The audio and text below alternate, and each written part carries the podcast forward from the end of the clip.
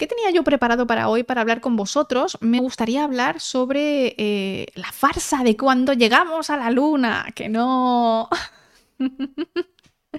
que no es una farsa, es que estaba leyendo un libro maravilloso, estupendo, que habla del, del Apolo 11. Y me ha gustado tanto, gente que he llorado, he llorado con este libro. He llorado con este libro, o sea, os juro por favor que es que esto mm, hacía tiempo que no me pasaba. Me gusta mucho leer y leo un montón de libros y me meto mucho en los personajes, pero este os prometo que se me ponían los pelos de punta y lloré. Y de repente Fabio se despierta de la siesta y me ve llorando. ¿Qué os parece? Maravilloso. Es un libro súper finito que me compré en la feria del libro, ¿vale? Está escrito por una chica de aquí de Valencia que se llama Mónica Parayó. Payardo, no sé hablar.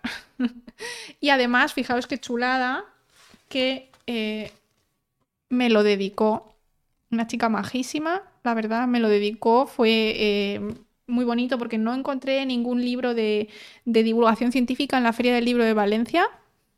Me recorrí todas las casetas y todo era lo mismo. Libros de niños y eh, libros de bestseller. O sea, había alguno, alguna librería así un poco más específica, había algunos que eran más de política, otros que eran más de, pues, de distinta, de filosofía y cosas así, pero específico de, ciencia no encontré. Me pareció muy raro.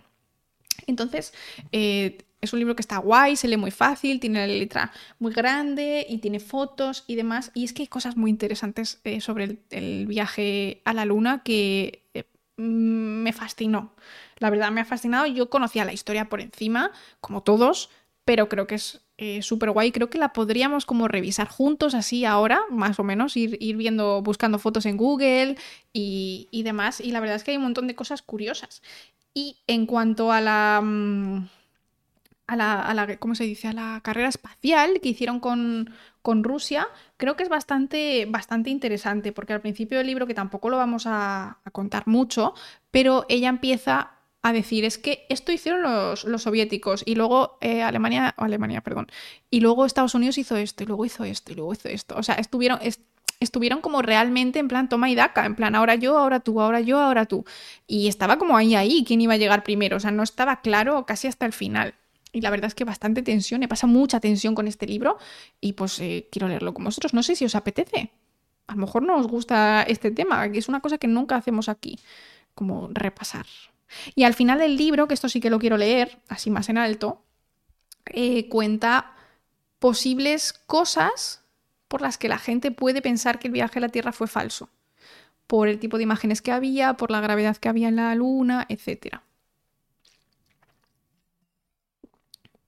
¿De qué libro hablamos hoy? Hoy hablamos de un libro que no sé si se puede encontrar en internet, ¿vale? O sea, no lo he buscado porque yo me lo compré en persona.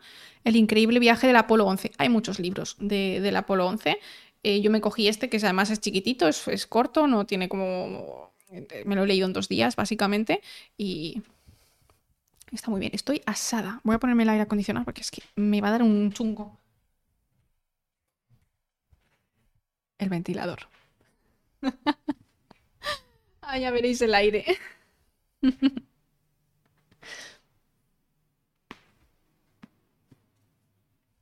El año que hizo la caída de la URSS en la ciencia y la investigación espacial en particular fue brutal. Claro, ellos estaban súper avanzados en realidad. Em, no, no iban como años por detrás, iban meses. O, o, días casi por detrás, o sea que realmente podían haberlo conseguido y obviamente pues cuando, cuando cae se pierde muchísima, pues muchísimo dinero puesto en unas cosas que al final quedaron en, nada, entre comillas, ¿no? también es interesante mencionarlo de esta manera. Pero bueno, este libro en particular es sobre el Apolo 11 y sobre toda la historia. Por el norte de España está lloviendo, pero con calor. Bastián, ánimo. Aquí no llueve, pero es que es un bochorno, una humedad. Aquí siempre hay humedad. Eh, bueno, yo creo que se nota un poco en mi pelo, que siempre estoy como, como así. Como así. Vale, voy a ir viendo el libro y voy a ir viendo si hay cosas interesantes que mencionar. Buscaremos fotos, buscaremos en general información al respecto y vídeos. Sobre todo quiero buscar vídeos porque esto se retransmitió. Es que a mí me daban como... Eh, se me ponían los pelos de punta cuando estaba hablando de, del... cuando estaba leyendo sobre esto porque realmente nuestros padres, o incluso a lo mejor algunos de los que estáis aquí, pudieron ver esto en directo. Esto fue en 1969, es que no fue hace tanto tiempo. Y a mí me parece una auténtica locura. O sea, realmente que el hombre en el 69, que quiero decir que, que es que no había internet. Que no había internet. O sea, que era como... Era como, eh, para los que somos de mi generación, el 69, la tele en blanco y negro, todo esto, es como vivir en las cavernas. O sea, es una locura, la verdad. No sé, yo lo pienso y me dan como, digo, madre mía, lo que consiguieron con, con, esa tecnología que parece atrasada, pero obviamente no, porque llegáramos a la luna con ella es una locura. Y la verdad es que el libro está muy guay contado porque tanto al inicio como al final lo cuenta desde el punto de vista de, Janet, que es eh, la, mujer de, de Neil Armstrong, que fue el primer hombre que pisó la luna, y es muy bonito, ¿no? Porque lo ves desde el punto de vista de un familiar de la persona que se ha ido y está bastante, está bastante guay. Entonces, nada, la primera parte del libro súper recomendada que busquéis porque cuenta todo el tema de la Guerra Fría. Y por cierto, respecto al tema de Guerra Fría, no soy yo muy de recomendar estas cosas, pero os recomiendo un juego que está súper bien, que es para dos jugadores, que creo que se llama Guerra Fría, tal cual. Guerra Fría, juego. Claro, es que pongo Guerra Fría en Google, Laura, de verdad, ¿eh? Em, este. Juego de mesa, Twilight Struggle. Esperad. Este. Está súper guay, es para dos jugadores, dura un montón de tiempo, es básicamente toda la tarde. Y es, la Guerra Fría, básicamente es uno la URSS, otro Estados Unidos. Y hay un apartado que dan puntos por la carrera espacial. Está súper, súper bien, os lo recomiendo un montón. Fabio y yo hemos jugado una vez, pero es que es larguísimo, la verdad. Está súper guay. Y tenemos que coger un fin de para volver a jugar porque es de estos que lo dejas puesto en la mesa y sigues al día siguiente. Está súper, súper bien. Así que si sois dos, si os gusta jugar con vuestra pareja, os, lo recomiendo un montón. A Fabio se lo regalaron por, por su cumple y nos gusta bastante. Así que eso, eso que os lleváis, una recomendación si os gustan los juegos de mesa. Vale, em, entonces, bueno, la primera parte es toda sobre el tema este de la Guerra Fría, que está muy interesante, en plan, quién fue antes, quién fue después, Laika, bli, bla, bla, el primer hombre que fue al espacio, o sea, eh, súper, súper interesante.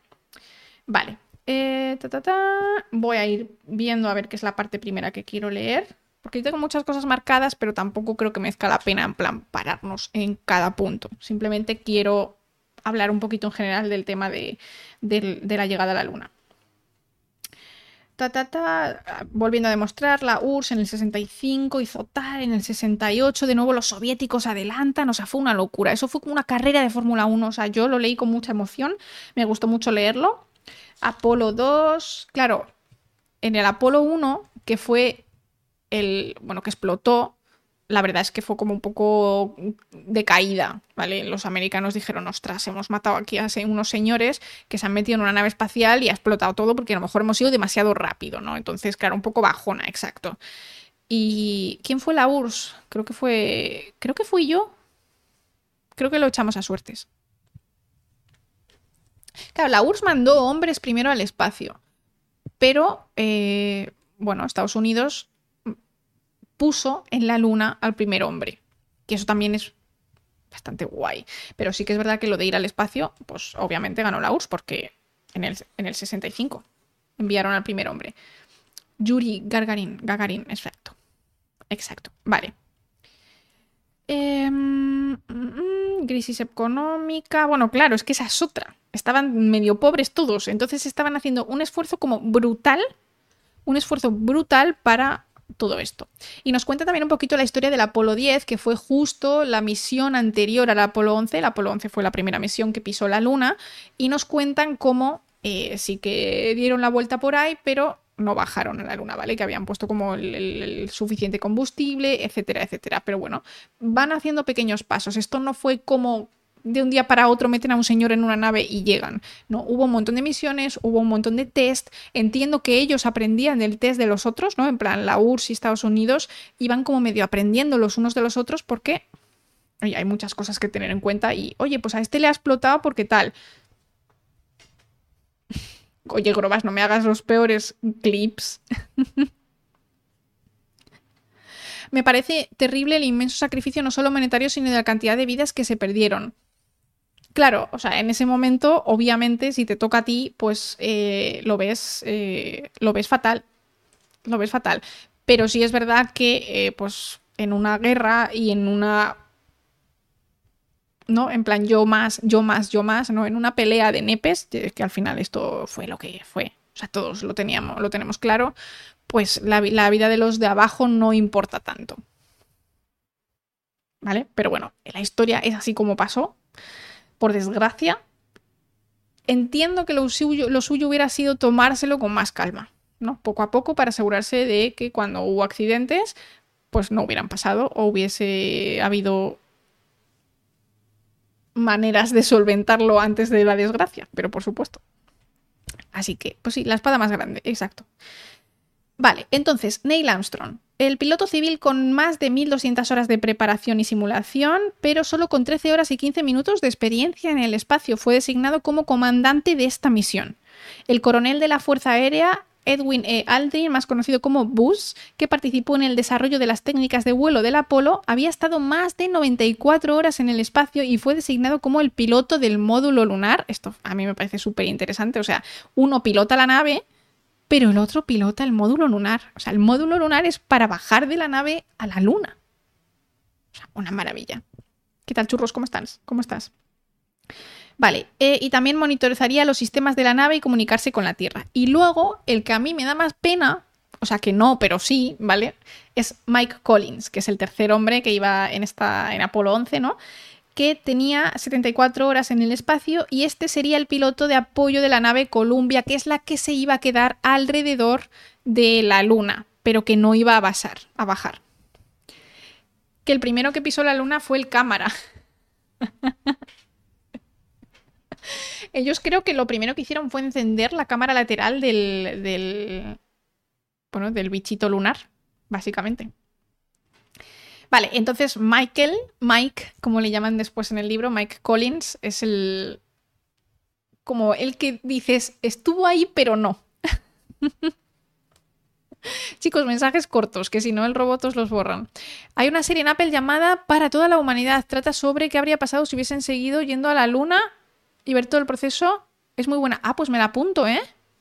Me la apunto porque tengo varias apuntadas de Apple, de Apple TV, que me la ha recomendado un amigo, varias de ellas, y eh, me las veré del tirón con, el, con un mes o dos meses de suscripción para no, para no tirar dinero, porque es que no me dan las horas para ver todas las cosas que tengo. Tengo Prime, tenemos Amazon de no sé qué, bueno, Prime robado de familia. el HBO lo tenemos nuestro, que primero me lo dejó Rors, que está a veces por aquí por el chat, pero luego ya me compré el mío, entonces es que, es que no me dan las horas para ver las series.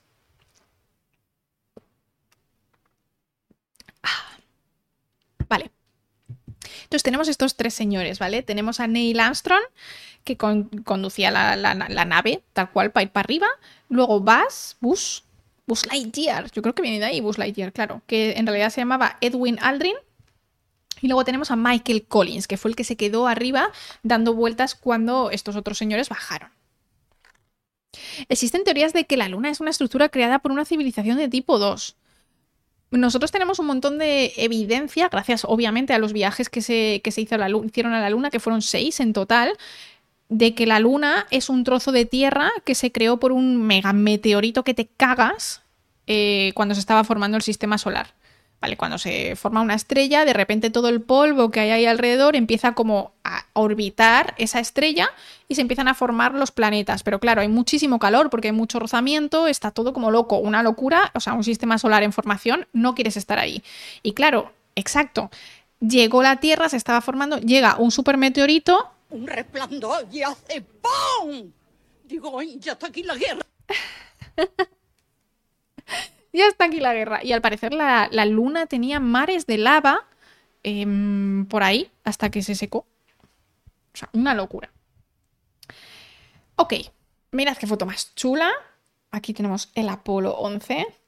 Listo. Bueno, está saliendo porque aquí hay mucho polvo. Esto ya está eh, en, el, en el T0, básicamente. Vamos a ver qué nos dice por aquí el cuento. Me he saltado toda la primera parte porque no tiene mucho sentido alargar el tema. Yo quiero hablar de cómo llegamos a la luna. Esa señora me va a pedir el copyright. Es verdad. Yo le pago las subs, no pasa nada. Quiero usar su voz, la amo. Yo soy de los pesados que la mínima recalco que sea Dios es, recalco que seis veces. Claro, la gente dice, pero ¿y por qué no se volvió a la luna? A ver, fuimos seis veces. Ya nos trajimos todo lo que queríamos traer. Ya está. Déjanos en paz, que cuesta mucho combustible ir a la luna. ok. 16 de julio del 69 echar la cuenta para ver si habéis nacido o qué edad teníais. En el Centro Espacial Kennedy de Cabo Cañaveral, los astronautas Neil Armstrong, Buzz Aldrin y Michael Collins subían impasibles por el ascensor de la torre de lanzamiento, una interminable plataforma metálica que se adentraba hacia el cielo como si no tuviese fin. Iban a entrar en la que era el cohete más grande, al que era el cohete más grande hasta ahora jamás construido, el Saturno V. Con él despegarían gracias a la NASA hacia el espacio rumbo a la Luna en la misión Apolo 11. Pam, pam, pam. ¿Cuánto medía este cohete? Vamos a buscar una foto eh, para que la veáis y no solo me veáis mi eh, hermosa cara. Apolo 11 eh, se llama Saturno V. Saturno 5. A ver, Google Maps, Google Imágenes, perdón. Muéstrame, muéstrame esta es la imagen. Esta es la imagen así era. Vaya bicho, ¿eh? Vaya bicho. Luego, luego construyeron más, ¿eh? ¿Vale? Esto estaba como cuando están construyendo tal. Radio, muchísimas gracias por tu suscripción, que no lo había visto, se me había pasado. Muchísimas gracias. Lo tengo ahí, entonces si no miro exclusivamente, porque el sonido lo escucháis vosotros, pero yo lo tengo quitado, que me lío. Esperad, voy a filtrar los follows porque si no me vuelvo un poco loca. Follows fuera. O sea, no es que no quiera ver los follows, pero...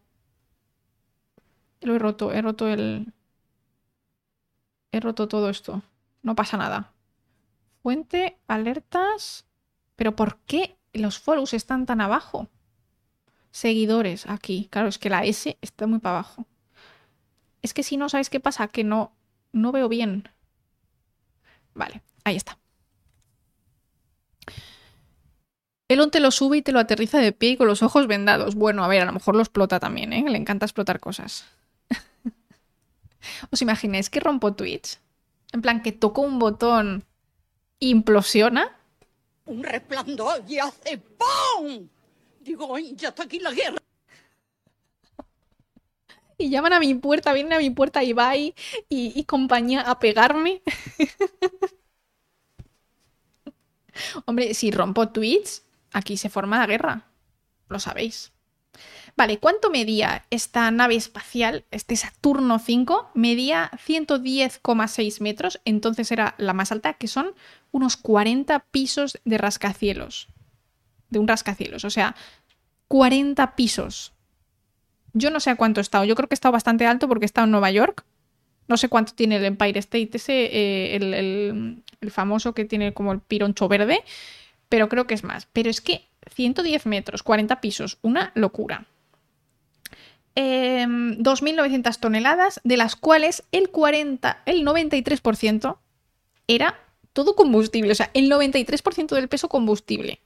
Básicamente, ya está. Tenía 100 veces más potencia que la que llevó a Lancé para el espacio 8 años atrás.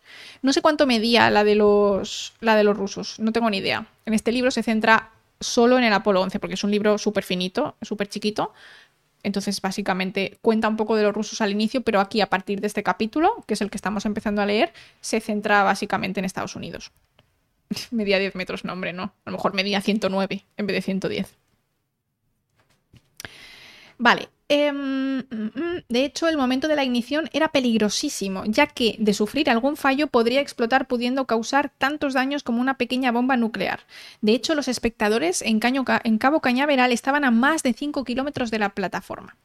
Vale, entonces, em, vamos a ver si encontramos esta imagen que nos ponen aquí porque es muy útil para entender cómo era este, este mm, Saturno 5.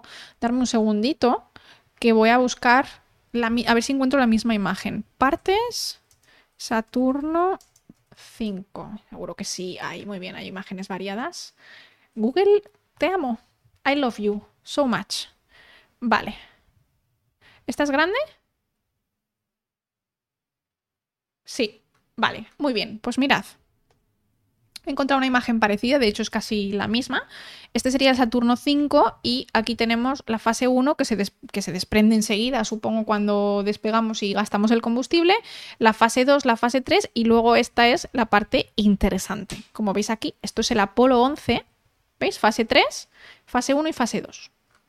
¿Vale? Lo interesante está aquí, en la puntica. Aquí está en la punta lo interesante. Y aquí, esto es lo que a mí más me gusta, esto que está aquí dentro, que parece como una araña metida dentro de la falda del Apolo 11, eso es el módulo lunar. Esto... Esto es el bicho este que se ve en las imágenes de ir a la luna. O sea, las imágenes estas típicas de... de estos señores bailando en la luna, porque es que, claro, se lo pasaban como muy bien. ¿Dónde está la típica imagen? A ver si la encuentro. Es que claro, hay muchas fotos en este libro. Pero, que es como una araña con patas, pues estaba ahí metida. Yo esto no lo sabía, o sea, para mí ha sido esto todo muy sorpresa. Me ha encantado el libro porque lo he leído con los ojos de una persona completamente em, inculta al respecto. Y la mitad se queda en la luna, efectivamente. Esta parte de abajo se queda en la luna y lo único que vuelve es este trocico chiquito. Es una locura. También tienen el rover, también sale por aquí. Iremos viendo fotos de todo. ¿Veis? Aquí está el rover. Los señores como locos en Chicago, claro, siendo unos héroes nacionales e internacionales, una auténtica locura. Vale.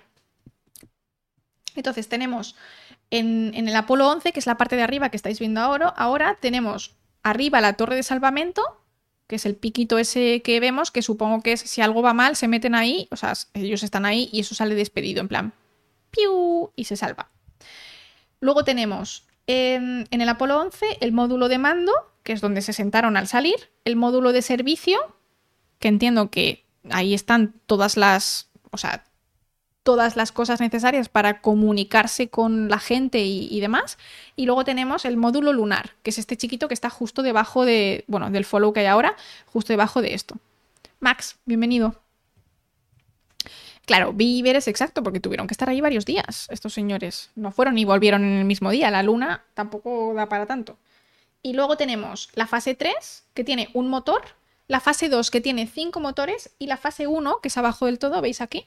¿Veis? Un motor, la fase 3, eh, tres motores la fase 2 y la fase 1 tiene cinco motores. Y de hecho, fijaros lo curioso que el, el mega, el mega cohete que lanzó Elon el otro día, hace, no sé, hace un mes, hace dos meses que estuvimos viéndolo aquí en directo, tenía 33 motores. Y esta gente con cinco motores llegó a la luna. O sea, una locura. Una locura. Me parece una locura el, servicio. Este será el baño, puede ser, puede ser. Madre mía. Vale, ok. El Apolo era un, un helado. Uf, qué ganas de helado tengo. Por encima de las tres fases, em, dentro de una cápsula protectora se encontraba el módulo lunar, también denominado Águila, que, será, que sería el que finalmente llegaría a posarse sobre la Luna. Más arriba estaría el módulo de servicio con los sistemas de propulsión para maniobrar en el espacio y material de apoyo, sobre el que se encontraba el módulo de mando, un pequeño habitáculo de 4,5 metros cuadrados. Imaginaos, donde iban a sentarse los astronautas con sus trajes y el conjunto de estos dos módulos se llamaba Columbia, ¿vale? Que es lo que se iba a quedar alrededor de la Luna mientras los otros bajaban en el módulo lunar. Vale. En lo más alto de todo tenían la torre de salvamento. En caso de que hubiese algún contratiempo en la eyección y fuese a explotar la nave, pues esta torre sale despedida y se salvan. ¿Vale? Entonces era como... Vale, muy bien, tal, tal, tal. Y nada, 3, 2, 1 y despegue no lo vamos a hacer muy épico, pero podemos buscar un vídeo. Pero bueno, cangreja, muchísimas gracias por esa sub, pero qué locura hoy, ¿no? Qué locura. Qué locura. Es que no me lo puedo ni creer. 202. Yo creo que esto sí que puede ser el récord. ¿eh? Sí que puede ser el récord. ¿Buscamos, buscamos un vídeo del despegue en YouTube? Yo creo que sí que está, ¿eh? YouTube, ta, ta, ta, despegue Apolo 11. Míralo. O sea, tiene que estar. Claro, aquí. Saturno 5, Apolo 11. Dos minutos.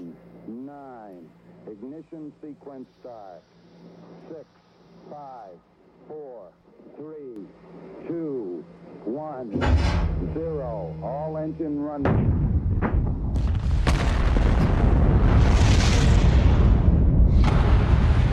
¡Qué emoción! Spoiler, sale bien. No va a explotar, no os preocupéis.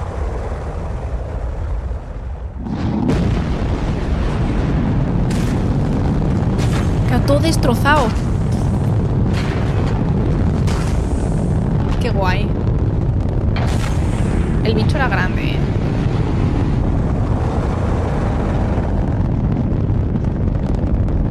Claudia, el Apolo 11, ¿qué te parece?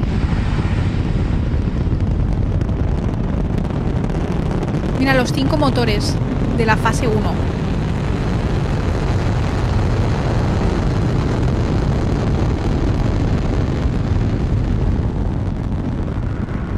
Y esos señores se iban ahí dentro y todo temblaba. O sea, qué, miedo. Gente, esto, va, esto fue a la luna.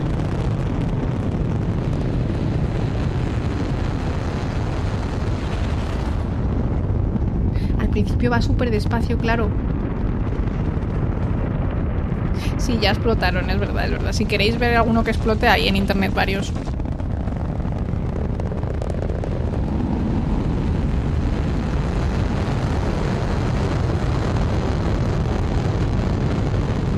Es una locura, ¿eh? Va bien perpendicular, está muy bien. No, no es tan lento, sí. Aquí en el libro te pone, te pone el tiempo. Te pone el tiempo, ahora lo leemos. Pero el de Elon, el que vimos hace. El que vimos hace poco, el de Elon Musk, ese sí que iba lento, porque reventaron algunos de los de los motores y entonces no tenían suficiente fuerza como para levantarlo. Pero en este caso, en principio, no. Se supone que no fue tan lento. Houston, se me olvidó ir al baño, volvemos. vale, ok. Entonces, em, hora y media de comprobaciones. Estos señores estuvieron hora y media ahí metidos dentro de este, de este reducido espacio. Ta, ta, ta. Nadie se movía. 3, 2, 1. Despegue. Houston, los astronautas ya podían sentir la fuerza de empuje. El Apolo despegó. Uy, espera, que tengo. Se me ha puesto el automático el siguiente vídeo. Vale, más cositas. Em, cinco motores a propulsión estaban a máxima potencia. Todo esto le sigue una onda sísmica. Toneladas de combustible continuaban quemándose de forma acelerada, dejando una densa humadera, huma- humareda que cubría toda la pista. Fijaros, ¿eh? ahora viene el tiempo, que esto es lo que me habéis preguntado. En 12 segundos dejó la plataforma lejana y pequeña y ascendió cruzando un cielo virgen sin mirar atrás. Más de un millón de espectadores observaban el despegue con prismáticos desde el otro lado del río. Muchísimos millones más lo hicieron gracias a la retransmisión por televisión. En esos tiempos, obviamente, en blanco y negro, que ha dicho Grobas que tiene eso, tenía un filtro de Instagram y es porque, pues, en ese momento, pues, era lo, era lo que había. Dos minutos después, o sea, el vídeo dura dos minutos, son imágenes todo el rato de lo mismo a cámara lenta, ¿vale? Pero en realidad, dos minutos después, se desacopla la fase 1. Y dice, el cohete acababa de alcanzar los 68 kilómetros de altitud en dos minutos, ¿eh? 68 kilómetros, e iba a, atención, 9.920 kilómetros por hora. Los astronautas iban comprobando que todo funcionaba bien y después, otros cuatro minutos más tarde, es decir, seis, se desprende la fase 2, al alcanzar 176 kilómetros de altitud a unos nada más y nada menos que 25.000 kilómetros por hora, señoras y señores. Me está dando, alguien lo ha dicho por ahí, me está dando a mí un vértigo. un vértigo. 12, o sea, 6 minutos, 176 kilómetros de altitud. Tardaron 6 minutos en llegar fuera de la Tierra, porque se supone que alrededor de 100 kilómetros de fuera ya es espacio. 25.000 kilómetros por hora. Y va a ir más rápido, ¿eh? Va a ir más rápido. Las piezas que iban cayendo lo hacían al Océano Atlántico. Ahí barcos de la Armada norteamericana que conocían las trayectorias se apresuraban a recogerlos. Podrían, haber, podían ser utilizados en futuras misiones. Eh, casi cuatro meses después estaba prevista la misión de Apolo 12. Spoiler, sale mal. No mal del todo, pero sale mal. ¿Vale? Apolo 12. Pero ahora estamos con el 11, en el que todo salió bien y maravilloso para que no tengamos el corazón en un puño. En esos dos minutos me desmayé 238 veces. Es que, claro, imagínate la G, la presión. Claro, en el espacio no se nota, pero la salida sí. O sea, salir de ahí tiene que ser como...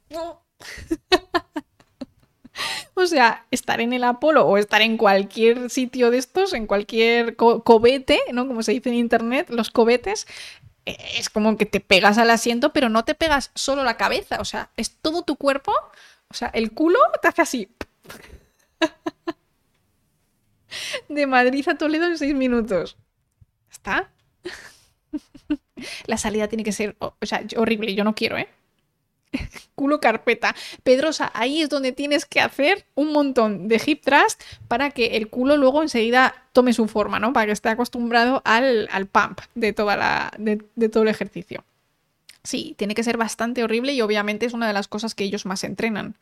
Que por cierto, ayer hice un vídeo que, que no lo puedo enseñar porque lo tengo en el móvil. Me grabé limpiando la lechuga. Me grabé secando la lechuga, o sea, ¿Por qué? Porque tengo la cosa esa que es una centrífuga de casa, que metes la lechuga y das vueltas y eso empieza a girar. Y como me acababa de leer el libro, estaba pensando en estos señores, en plan, son lechugas. Hay gente que pierde la conciencia de montañas rusas fuertes, totalmente. Yo a veces estoy un poco cerca.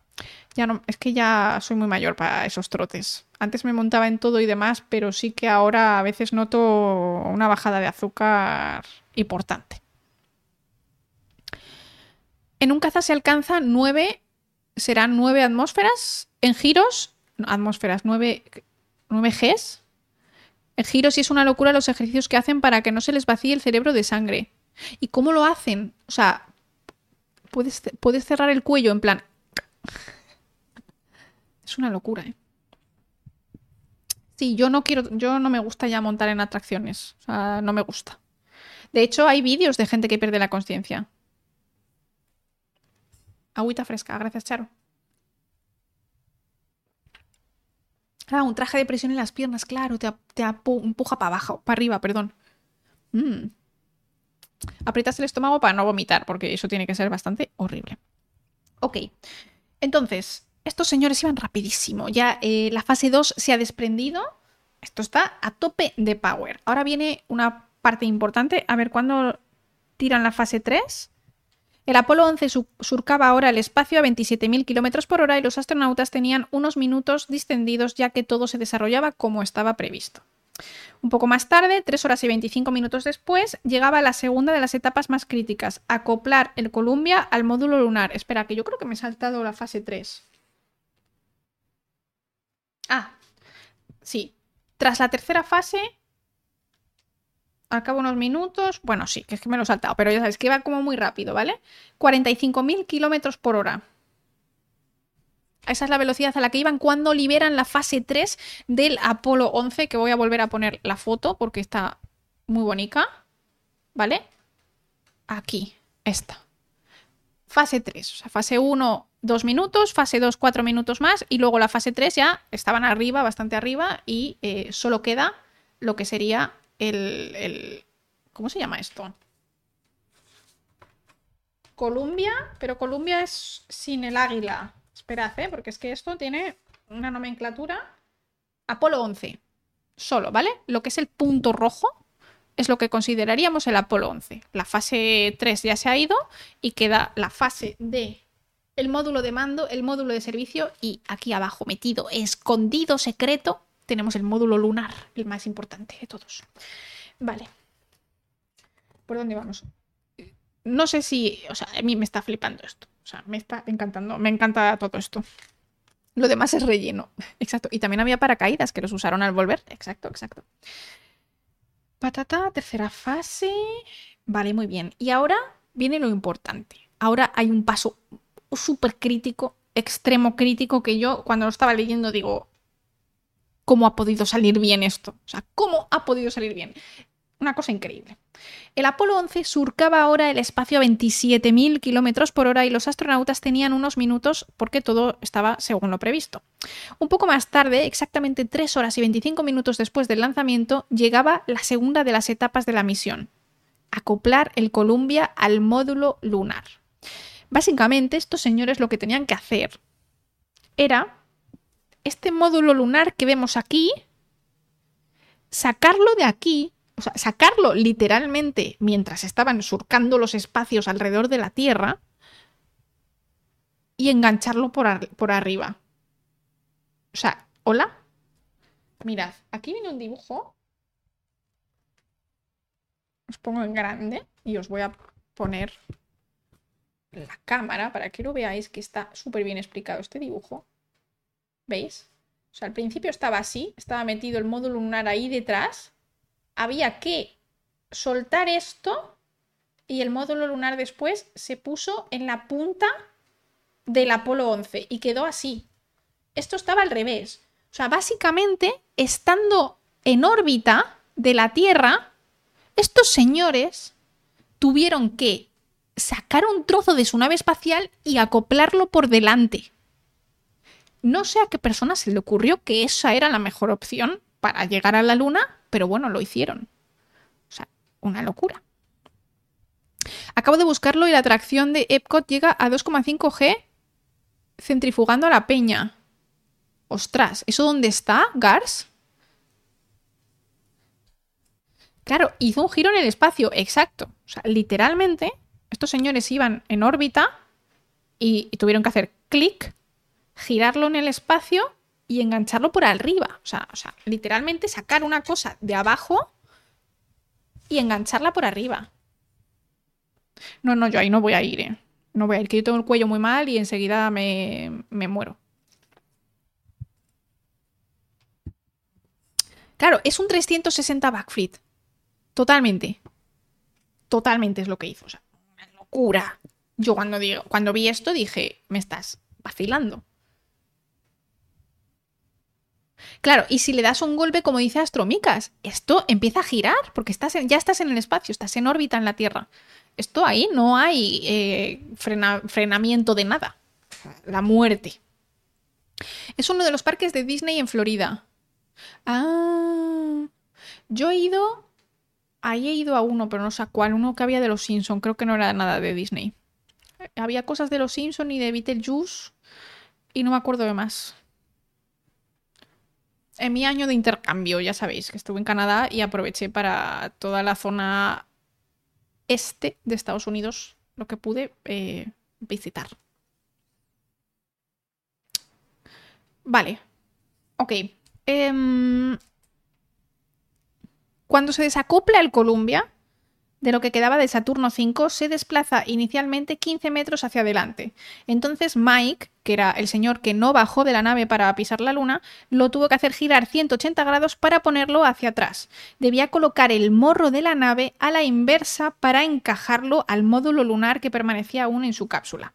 Las dos partes del cohete volaban por el espacio con la misma dirección y a pesar de que iban a muy e- elevada velocidad, era igual para ambas y entonces no se daban cuenta, ¿vale? O sea, es como si lo estuviesen haciendo en el espacio.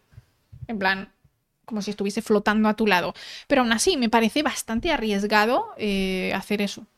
Pero bueno, lo tendrían ellos eh, bien planeado. ¿Ok? Total, que salió bien. Neil y Buzz, los otros dos expectantes, permanecían inmóviles, eh, atentos a los comandos de Mike.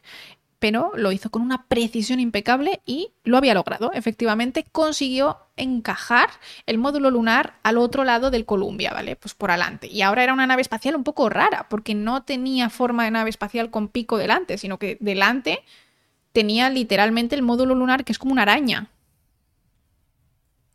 Sí, estamos leyendo este libro.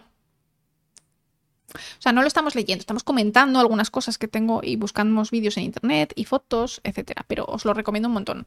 Eh, lo ha escrito una chica de aquí valenciana, me lo firmó además. El increíble viaje del Apolo 11. Muy cortito, pero yo lloré. Yo lloré al final.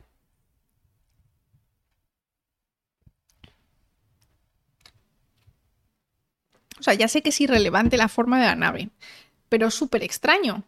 Es súper extraño para mí que tuvieran que, hacer ese desacople del módulo lunar para ponerlo delante. Vale. Em, confirmado, está acoplado, ta, ta, ta, en Houston. Por cierto, en Fresnedillas, en Madrid, eh, cuando daban la vuelta por la Luna, recibían todas las señales de, del Apolo antes que, Houston, por la localización en la que estaban. Así que España tuvo un papel bastante importante en, el viaje a la Luna. Bastante guay. De hecho, hay un documental en el que hablan los señores que recibían los mensajes y es bastante chulo. Mira, justo Grobas lo que decías tú. Vale, recibido, ta, ta, ta. Comenzaba el segundo día de la expedición. Ahora podrían descansar en la nave mientras navegaban por el espacio apaciblemente. Dormían en sacos, claro, en gravedad cero. Incomodísimo, comían alimentos deshidratados y experimentaban con objetos tan sencillos como un bolígrafo, etc. Bueno, claro, tener en cuenta que ahora para nosotros es bastante común tener astronautas en la Estación Espacial Internacional, pero hasta entonces esto no era muy normal, o sea, ya solo el estar en el espacio era bastante guay. Así que nada, daban vueltas a la Tierra y pues ya está. Tuvieron una pequeña desviación de la trayectoria, nos cuentan por aquí, pero enseguida la, la volvieron a poner donde debían y todo maravilloso todo estupendo. Yo también soy bastante fan de la Estación Espacial Internacional, me parece un sitio como súper chulo. No iría nunca. A mí no me vas a montar en un bicho de estos, nunca. Pero eh, me parece muy guay lo que hacen ahí, los experimentos, los científicos, o sea, me parece súper chulo. Eh, los dos días que le quedaban hasta el destino, los pasajeros sin contratiempos en medio de aquella eh, jugosa tatata, eh, lo que hicieron fue pues simplemente alejarse poco a poco de, la Tierra, progresivamente. De vez en cuando se retransmitía el directo de lo que hacían por televisión, porque la gente pues, quería verlo. Entonces estuvieron ahí un par de días. Llegaba el cuarto día y la nave se acercaba ya a la Luna por el lado opuesto al Sol, donde había sombra. Poco relieve podían distinguir los astronautas bajo aquella impenetrable oscuridad. El lado oscuro de la Luna es porque la Luna tiene un tiempo de rotación exactamente igual al que tarda en dar la vuelta a la Tierra. Entonces, es como si tú estuvieses girando a la misma velocidad a la que das la vuelta a una silla. Entonces al final siempre la silla va a ver tu cara. Eso es lo que pasa, ¿vale? Ese acoplamiento de mareas. Al principio no era así, al parecer. Esos 21 minutos, ¿qué harían ellos? ¿Qué 21 minutos?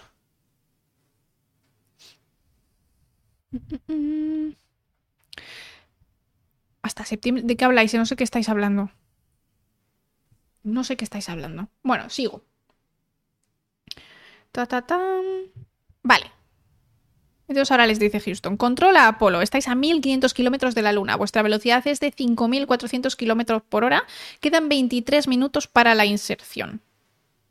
Y así prepararon la inserción con pulcritud para entrar en órbita lunar. La inserción es simplemente cambiar, un, o sea, estar en órbita de un sitio y ahora estar en órbita de otro. Ah, estáis hablando del Miura, vale, vale. Hablar de cosas de las que estemos aquí, porque si no, el directo se me atraganta.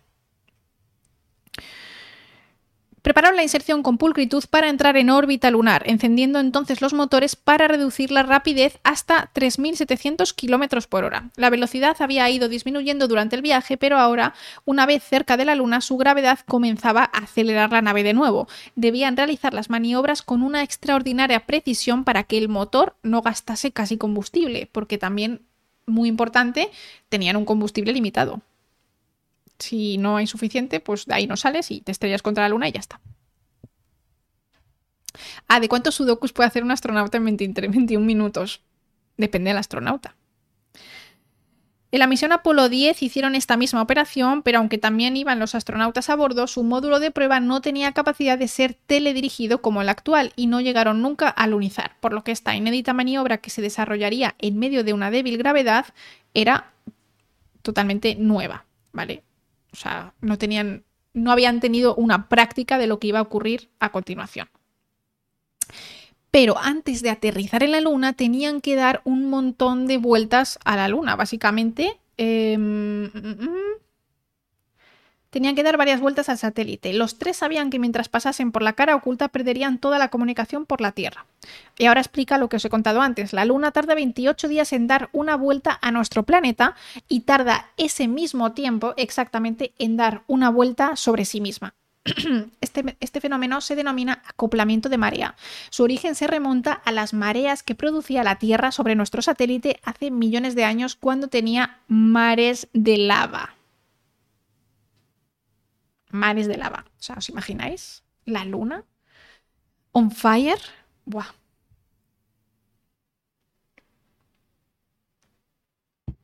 Una locura. Where is that lava? Pues congelada, hombre, grobas. Se ha convertido en nada.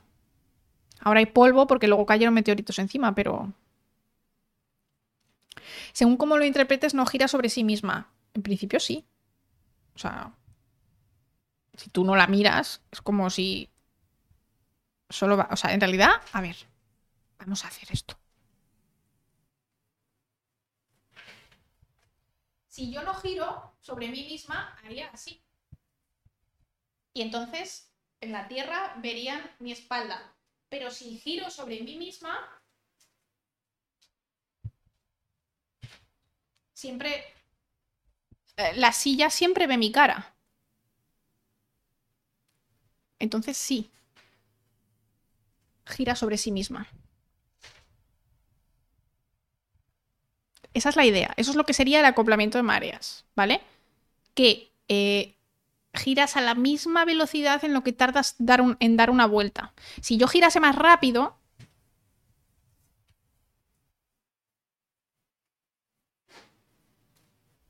me he mareado. Veríamos, veríamos distintas caras de la luna. Pero como gira a la vez, la misma velocidad que lo que tarda en dar una vuelta, pues eh, entonces eh, vemos la misma cara. Se ha entendido bien, ¿no? O sea, es un ejemplo súper estúpido, pero yo creo que se ha entendido bien. Si giras más rápido me mareo. Sí, total, ¿eh? Voy a subir las piernas.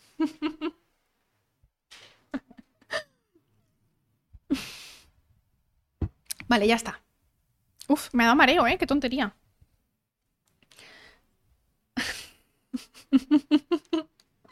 Grobas, lo sabía. Lo sabía. Una auténtica locura esto.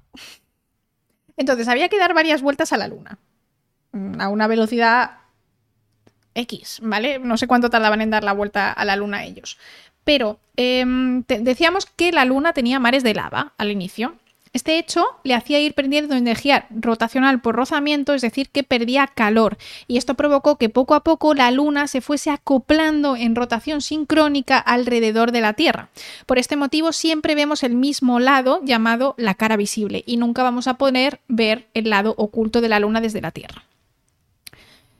Em, esto no quiere decir que la cara oculta de la Luna esté siempre oscura, porque la cara oculta es que nosotros no la vemos, no que el Sol no la vea.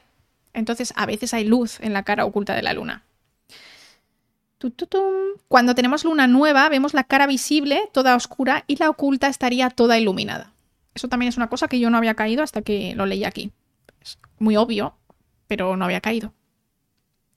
Desde Houston hacían también un seguimiento mediante radares de la sonda soviética Luna 15, porque los soviéticos habían mandado una sonda que parece ser que había tenido un fallo y estaba también eh, haciendo vueltas alrededor de la Luna y estaba un poco peligroso para los astronautas del Apolo 11 porque podía, parece ser que había perdido el control y se podía chocar contra ellos. Así que en Houston también estaban vigilando. Al final se estrella por ahí, no tuvieron ningún problema, pero hubo como un poco de, de tensión. Se dice que fue sin querer y hay gente que dice que fue aposta. Yo no sé si fue aposta. La verdad, no lo creo. Ta, ta, tan. Era necesario, fuese cual fuese el motivo, em, vigilar a esta sonda por si acaso. Entonces, hubo una científica bastante importante en este momento que se llamaba Catherine Johnson, que eh, estuvieron calculando hacia dónde iba a ir esta sonda. ¿Vale? Es que en ese momento los cálculos eran más rápidos según quien los hiciera, que los hicieran a mano, que los hicieran a mente, o sea, con la cabeza. Esto me parece una locura. Esta científica espacial afroamericana, es importante mencionarlo, yo creo, por la historia que hay en Estados Unidos, que si hay una persona que es afroamericana, pues es porque seguramente sea una puta crack, porque les hacen muy difícil llegar a esos sitios, ¿no? Comenzó en la NASA haciendo cálculos matemáticos, demostró su destreza y esfuerzo que era la mejor en calcular trayectorias utilizando tan solo su inteligencia. Era incluso más rápida que los ordenadores de la época y tenía una magnífica capacidad para discurrir los problemas conforme iban surgiendo. Así que Nada, Catherine les comunica que en principio todo está bien con la sonda de, de- de la URSS, que no iba a pasar nada, que no estaba en su trayectoria. Así que ellos ya se relajaron un poquito más gracias a que Catherine hizo las cuentas cuando tenía que hacerlas. Ta, ta, tam. Vale, había llegado de hacer todos los preparativos para el descenso, por lo que empezaron tanto Neil, eh, Neil Armstrong como Buzz Aldrin a meterse dentro del módulo lunar, ¿vale? Ya llevaban dando unas cuantas vueltas, ya estaba todo bien, habían calculado que no se iban a estrellar con la sonda luna, la sonda ¿cómo era? Eh, Luna 15, que es como lo habían llamado los soviéticos, y se metieron a lo que es el módulo lunar, que es básicamente una bola de metal chuchurría. O sea, no era chuchurría, era la hostia, pero que en realidad era un poco, o sea, no sé cómo están vivos, pero bueno. Empezaron con ayuda de Mike a ponerse los trajes extravehiculares más aparatosos de los que habían llevado al despegar. Eh, ¿Cuántas vueltas? Sobrevolando la cara visible del Apolo 11 se encontraba a tan solo 100 kilómetros de altura de la superficie. Darían unas cuantas vueltas más antes de descender. Cada una de estas vueltas tendría una duración de dos horas. Este tiempo, alrededor de 40 minutos, lo harían de nuevo por la cara oculta sin poder comunicarse. Muy bien, pues nada, estos señores ya estaban metidos aquí, en esta sonda. Mirad qué chulo esto. Una sondita lunar. Eh, vamos a ver si encontramos una imagen chula. Sonda lunar Apolo 11. Imágenes. Ay, aquí hay imágenes como más modernas, bastante chulas. A ver, bajo para abajo, aquí. ¿Vale? Más o menos. Eh, estaban aquí metidos estos dos señores y Mike Collins se quedó en, en el Columbia, dando vueltas alrededor de la luna. Chicos, voy a ir al baño urgente porque em, he bebido mucha agua, me habéis dado muchas agüitas eh, y ahora vemos el descenso. Súper emocionante, súper emocionante. Os pongo un pequeño anuncio y os dejo a Taisito siendo adorable. Eh, directo, Lofi Generator, play. Ahora vengo.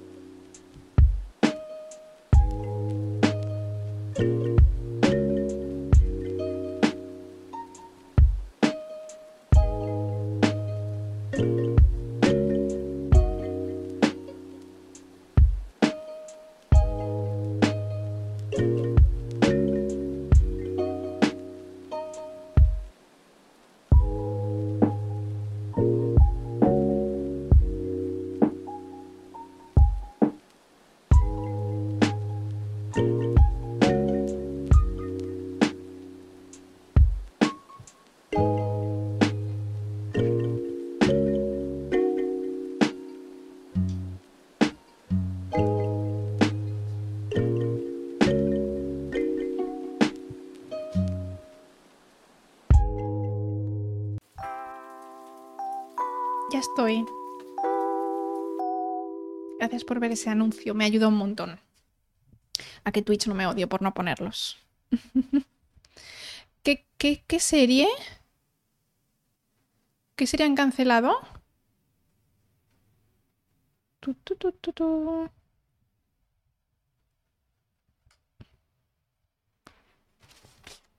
Vale. Ok. Vamos allá. Em, estos señores estaban metidos aquí, en este sitio tan chiquitito. De hecho, fijaros que el módulo lunar era tan pequeño que estos señores no tenían ni sillas, iban de pie. O sea, literalmente iban anclados como con unas cuerdas para no irse para los lados, porque esto iba a ir dando también un poco de vuelta para arriba y para abajo. Y era tan pequeño que es que iban de pie y ya está. Y tenían todos los aparatos que tenían que llevar y demás, pero tampoco tenían mucho espacio para maniobrar. Y de hecho, esto después hubo un pequeño problema que ya, ya lo hablaremos, debido al pequeño espacio que tenían.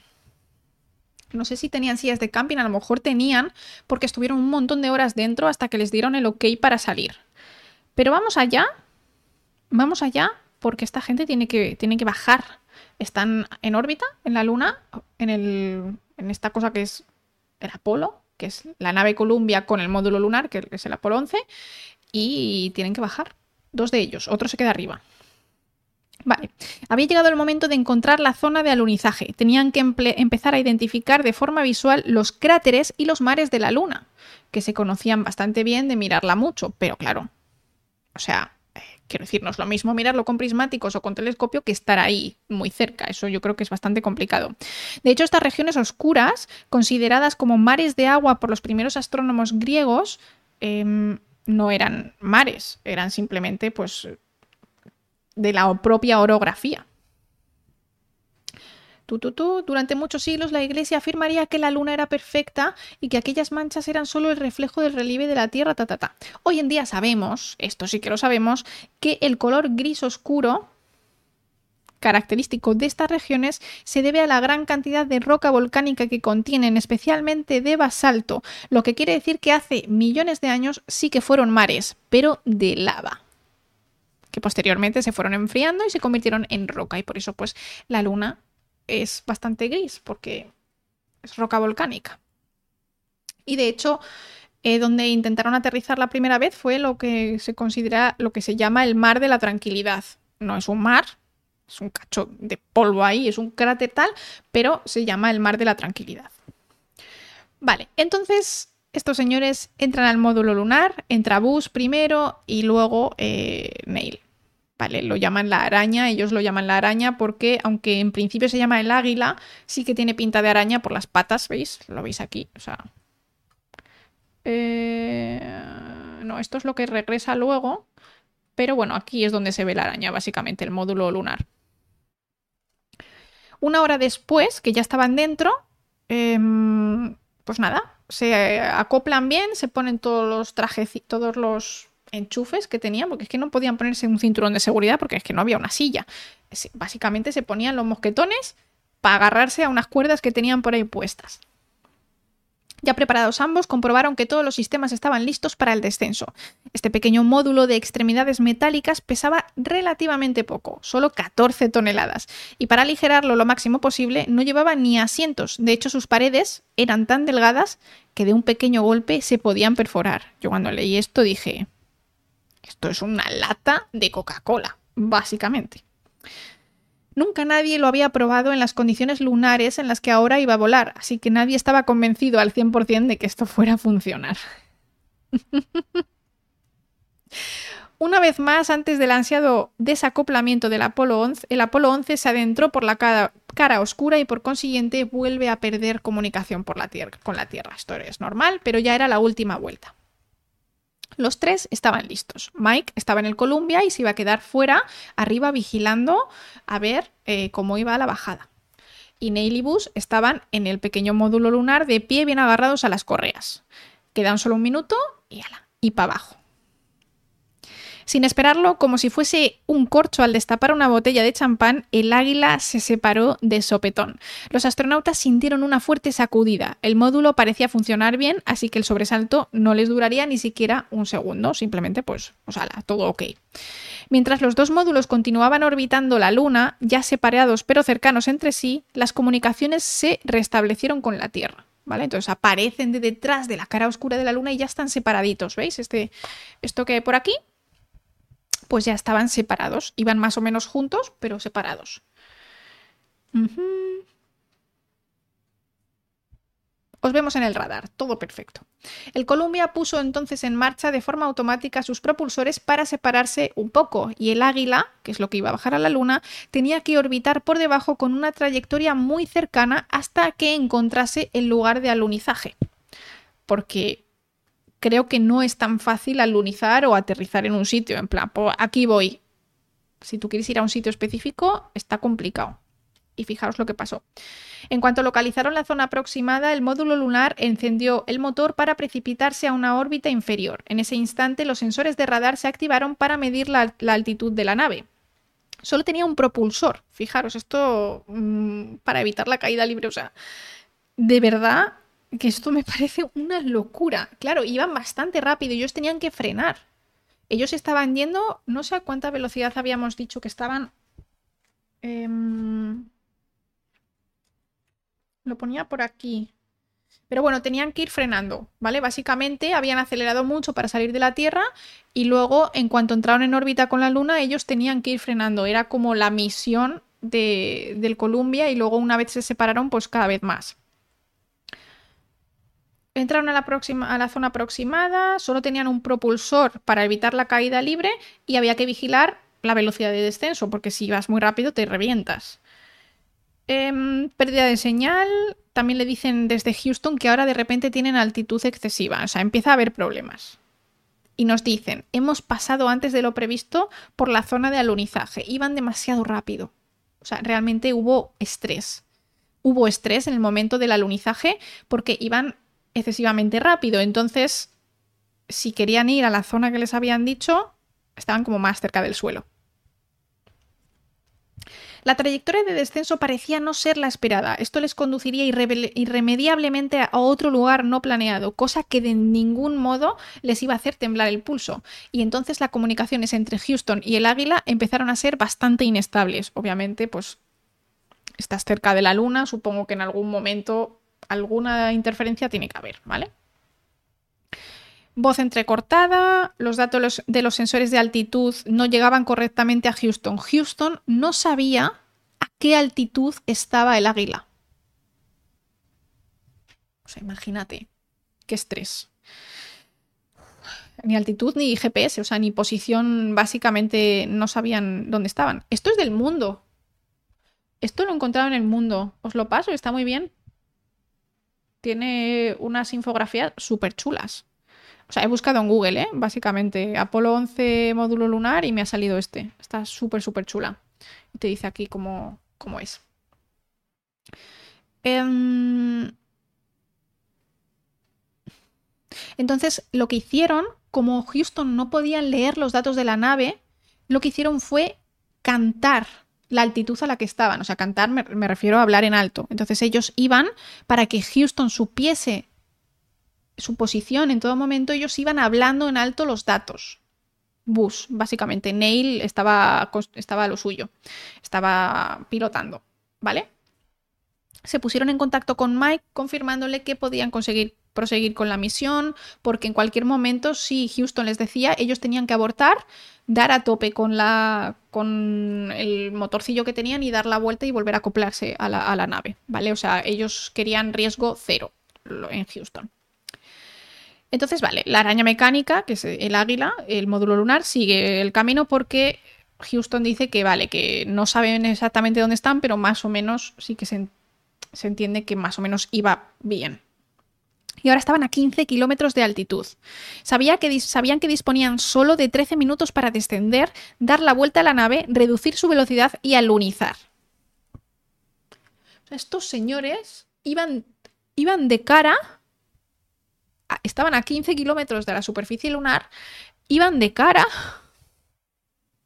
y tenían que ir al sitio adecuado, dar la vuelta al bicho este, encender el motor de frenado y alunizar qué locura, ¿no? O sea, me estoy. Es, que es una locura que saliera bien. Es que me estoy estresando de pensarlo, que esto no lo habían hecho nunca, ni siquiera lo habían hecho como de manera teledirigida.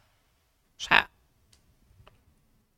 tiene que haber habido un Apolo diez y medio donde hicieran esta prueba, pero dijeron, para pa, adelante. ¿Qué tal Kronecker y Ton? ¿Cómo estáis, Tono?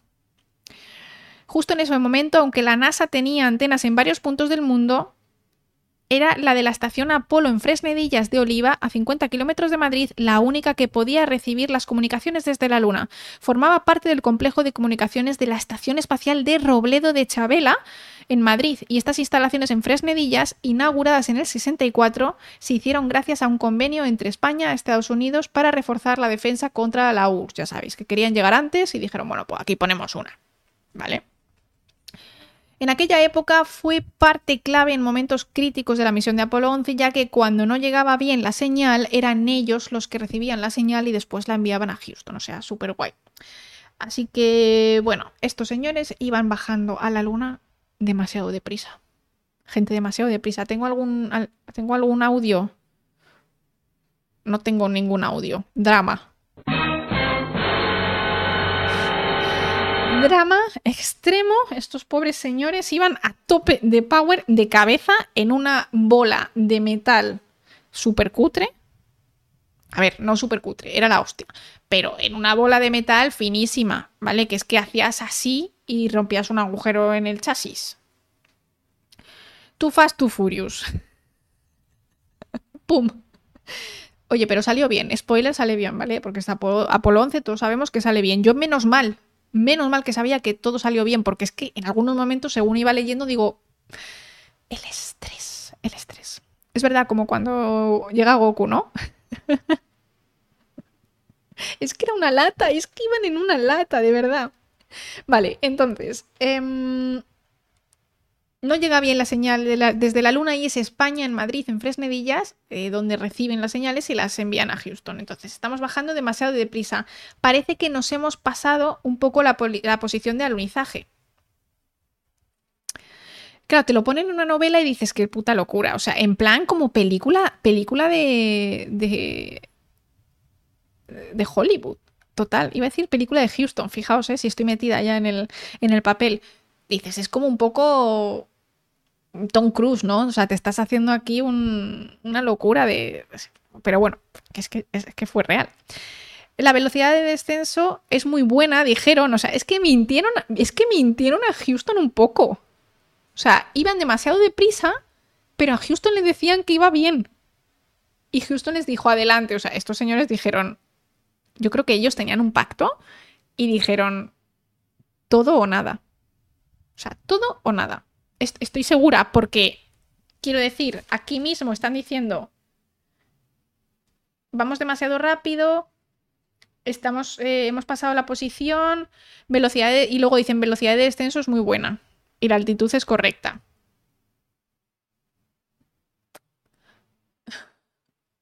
Claro, están avanzando mientras iban en órbita. O sea, iban como. O sea, no iban así de cabeza, no es como tirarte de cabeza a una piscina, pero iban como así, ¿vale? O sea, como rodeando la, la- luna. Entonces eh, les dicen que adelante, que tiren para adelante.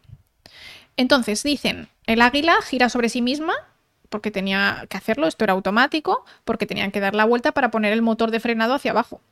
Y los astronautas quedaron en una posición horizontal, pero mirando hacia el cielo estrellado, dejando la luna a sus espaldas sin poder ver nada de la superficie. Volaban a ciegas, confiando en los indicadores de la nave y en toda la información que recibían de Houston. Veían la Tierra por la ventana frontal. Yo ya estoy súper nerviosa. y mientras continuaban descendiendo hacia la luna, sin esperarlo, un indicador de alarma empezó a iluminarse de forma intermitente. Por favor, o sea, y otra, otra alarma. ¿Qué tal, Terrock? ¿Cómo estás? Otra alarma. O sea, quiero decir, estos señores no saben dónde están porque no han caído donde tenían que caer y de repente, imaginaos que empieza pi, pi, dentro de esa lata, de esta lata que tenemos aquí. O sea, Vale, no era, no era una alarma peligrosa. Yo ya os quito el estrés porque yo lo pasé fatal. Estuve, estuvo el libro un rato dando vueltas y también estuvieron en Houston un poco dando vueltas y estos señores en plan, eh, morimos, pero ellos veían que todo iba bien, o sea, que la nave funcionaba bien, que los mandos les funcionaban bien y dijeron, pero ¿qué pasa? Bueno, que es que el ordenador se petó. El ordenador era una maldita calculadora de Casio. Ese era el nivel de ordenador que tenían y estaba recibiendo tantísimos datos que si altitud, que si posición, que si velocidad, que si no sé qué, que petaba. Y entonces estaba como en plan, estoy saturado. Pero no es estoy saturado de voy a reventar, no puedo funcionar, sino estoy saturado de no le daba la RAM, exacto, Frog. No le daba la RAM, pero mm, sí que le daba para lo importante. ¿Vale? Es como, no te da la RAM, te saco pixelado, pero oye, la voz llega, que es lo importante, para que me entendáis. Entonces, bueno, les dicen de Houston que lo han analizado, que todo está bien, que ignoren la alarma. Hmm. Entonces, estos señores, que sinceramente, putos héroes, porque yo oigo esa alarma y me hago caca encima, en plan, a toda velocidad, de espaldas, a la, a la luna, mirando a la Tierra. Y de repente te empieza a sonar una alarma que no sabes qué es. O sea, ¿qué es? Estoy ya en el suelo, estoy estrellado, estoy muerto. ¿Qué está pasando?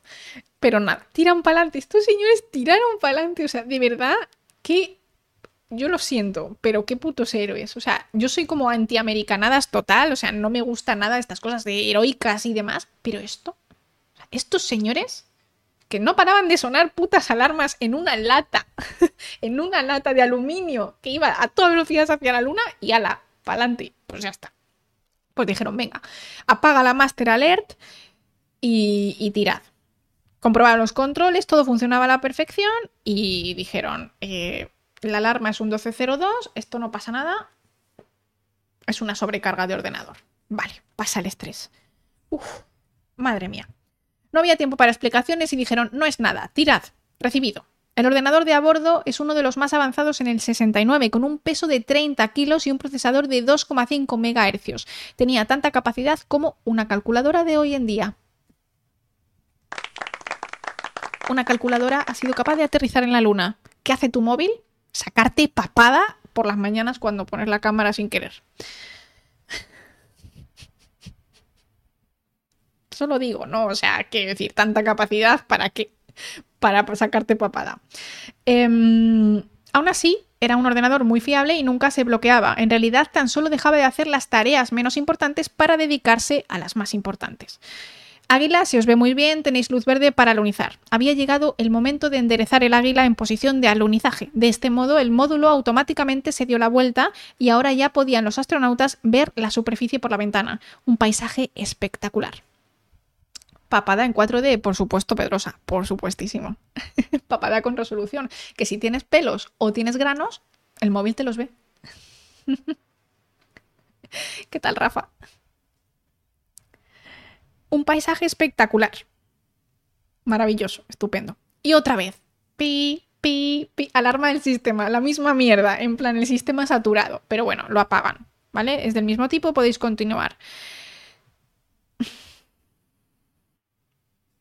Tan solo una orden firme de abortar la misión los haría dar marcha atrás.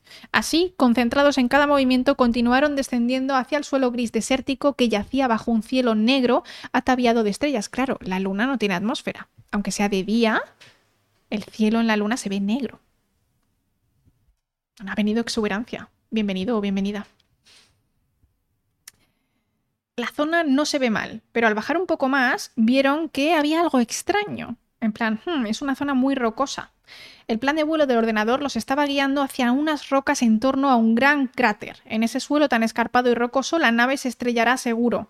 Había que desviarse, debía tomar el control del águila. Entonces, eh, esto ya sí que fue de héroe total. Este señor tomó el control, quitó el piloto automático y con sus dos Cs aterrizó la nave en un sitio un poco escarpado, que además se quedaron así como un poco inclinados. O sea, eh, muy fuerte, muy fuerte. Sin consultar a nadie, pero como si hubiese tomado la decisión junto con su compañero, que en efecto sabía exactamente lo que estaba pensando, cogió el mando para apoyarlo. Voy a... Y Bus le dijo, sí, sí, hazlo. Aquel gesto dejó más tranquilo a Neil, ya que mostraba que su compañero le iba a apoyar en sus decisiones hasta el final, fuesen las que fuesen por lo que continuó moviendo con mucho cuidado el mando para aterrizar aquella, aquella araña metálica, gracias a la propulsión, en un lugar que considerase más o menos propicio. Todos en Houston eran conscientes de que era necesario dejar de lado las indicaciones de una computadora que los estaba llevando hacia un lugar para que tomase el control. Así que en Houston vieron que mm, no había que decirle nada, en ese momento no era momento de recriminar nada y que aterrizase. Quedan 100 segundos, le dicen, para que se agote el combustible. No que se agote del todo, sino para gastar el combustible y que quede suficiente para poder volver hacia arriba porque tú puedes gastar todo el combustible, pero luego no sales de la luna, ¿vale? Así que le dijeron que eh, le quedaban 100 segundos. Aparte de que se consumía muy rápido, también era muy difícil conocer la cantidad que realmente se quemaba, porque con el control manual normalmente esto hubiera sido todo automático, pero como tuvieron que poner el manual porque salieron despedidos de, de y les llevó a otro sitio, la nave, ¿vale? Entonces la nave se pensaba que estaba en otro lugar, pero no, no, ya estaba...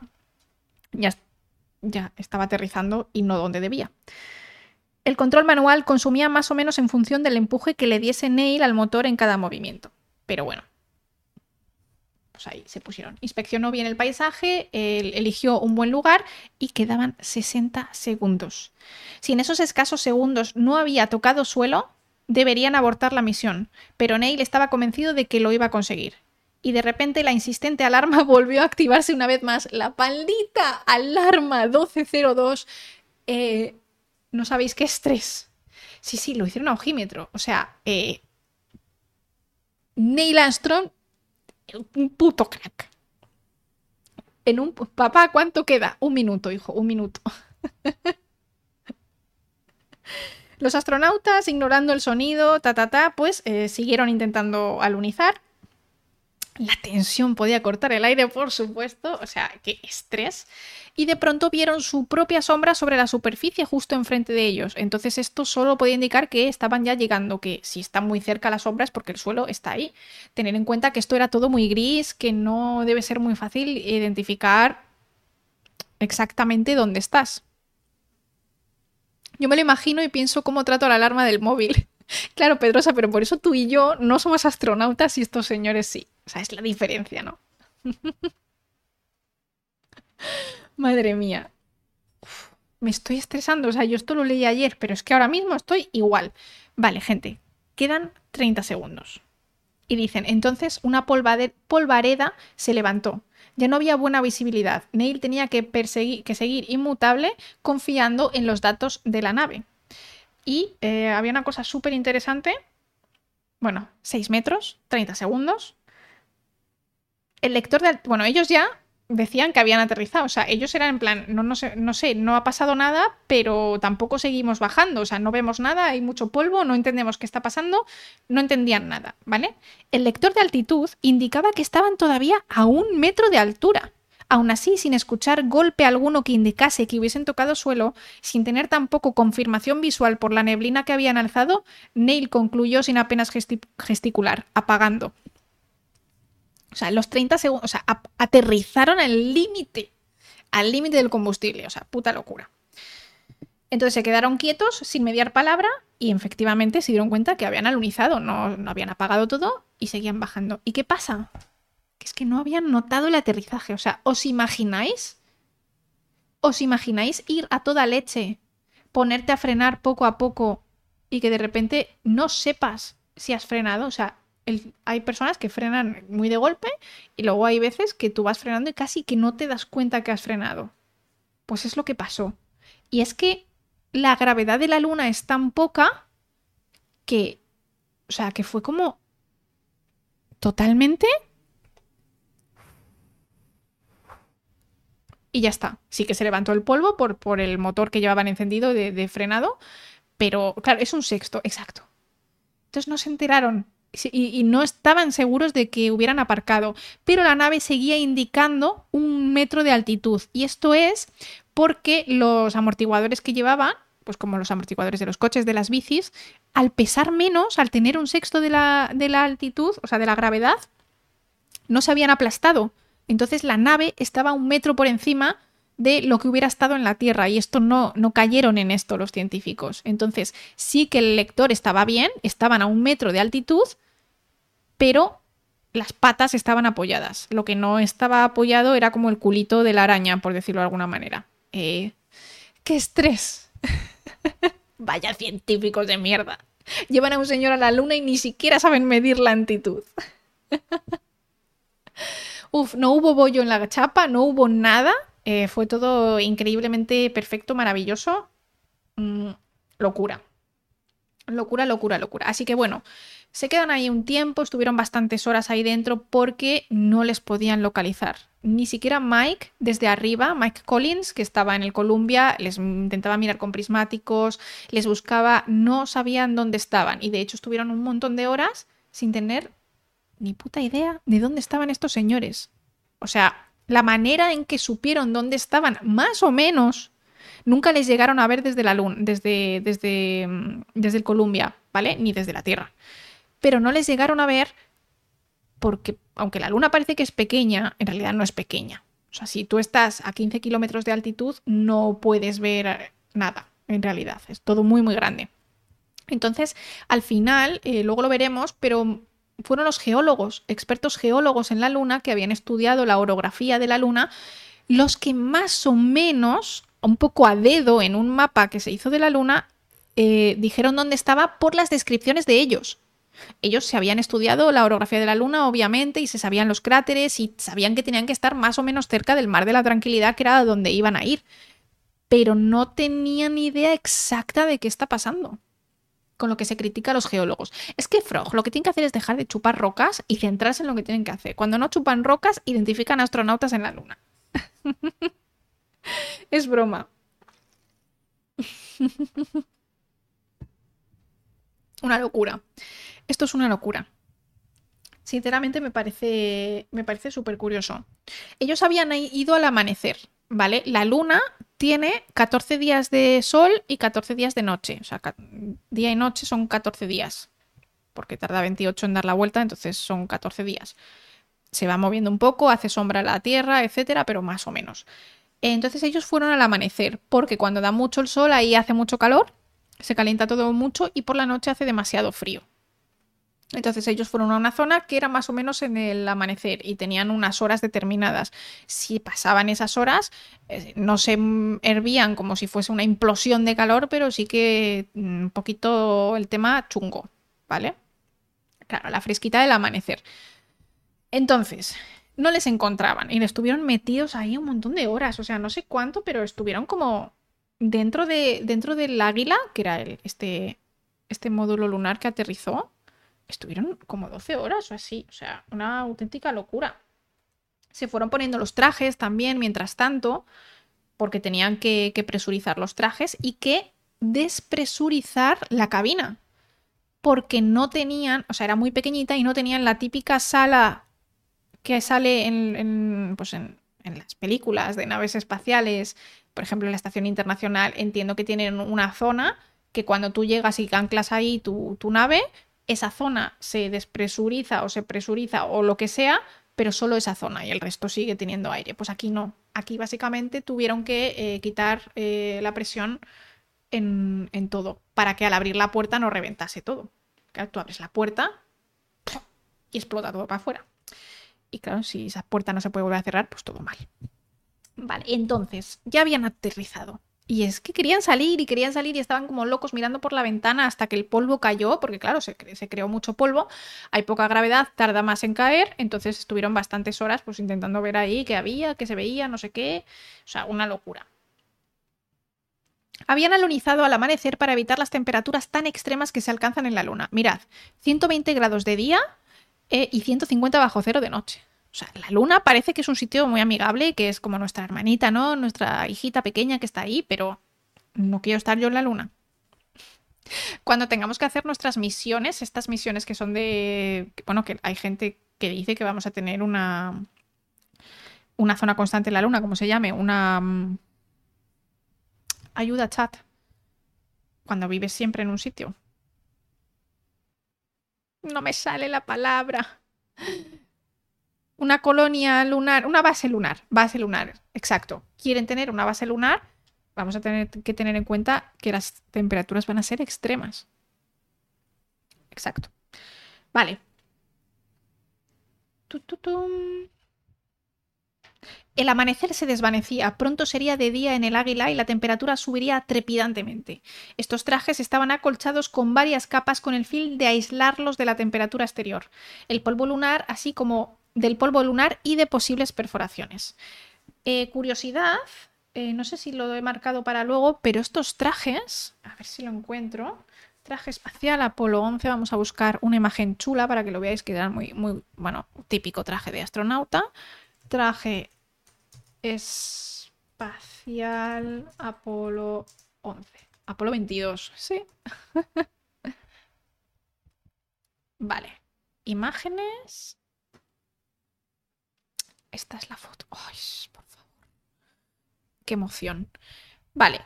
Este es. Eh, ¿Quién es? ¿Snail? Es que tengo aquí la mierda esta del Get Citation. No, no quiero Citation. Quiero saber quién es este señor. Bueno, uno de los dos, ¿vale? Nail o Bush, uno de los dos. Eh, este traje fue cosido por señoras. Contactaron con las mejores costureras del país que cosían a mano y les cosieron el traje capa a capa, tenía tres capas para generar pues las capas eh, necesarias contra la protección ion- eh, contra bueno protección ionizante los, los aires los oxígenos que necesitaban etcétera y lo cosieron señoras y tardaron un montón. Es una locura. A ver si lo encuentro por aquí. En realidad, aquel complejo traje extravehicular era la unión de tres diferentes, uno cosido encima del otro. El primero tenía refrigeración, el otro estaba destinado a mantener la presión con cámaras de aire y el tercero una capa externa protectora contra la radiación. Cada uno de ellos, a su vez, tenía varias capas. Estas cámaras de aire, así como algunos de los microchips del ordenador de a bordo, los habían hecho a mano, bueno, cosido a mano, unas ancianas eh, unas ancianas, punto. Nada de modernos y sofisticados robots. Increíble.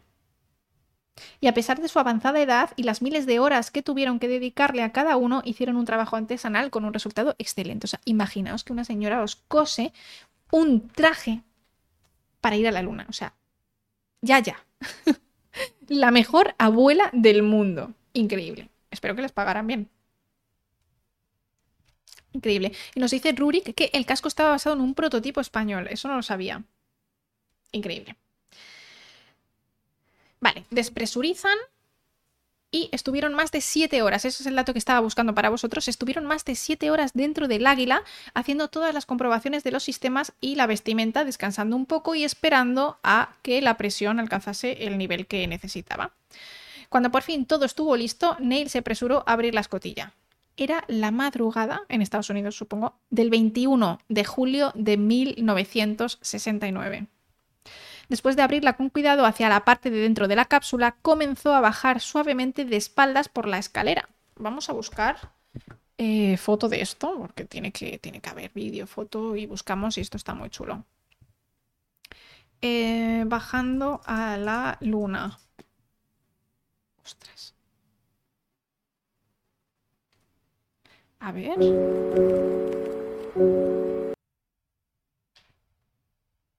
Uy, qué mal se ve todo.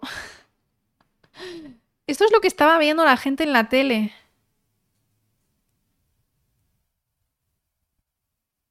¡Wow! Plan, plan, plan. Yo no quiero ver esto. Quiero ver el señor bajando por la escalera. Aquí, aquí, aquí, aquí. Vale, aquí terminan esto y ahora van a poner lo de la escalera. Voy a quitar mi cámara para que veáis bien.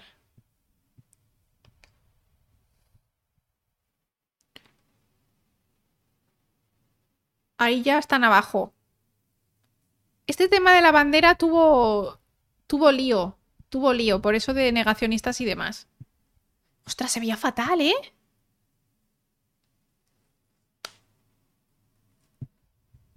Y les llama, también les llamó el, el señor cuando estaban en la luna, les llamó por teléfono. Increíble.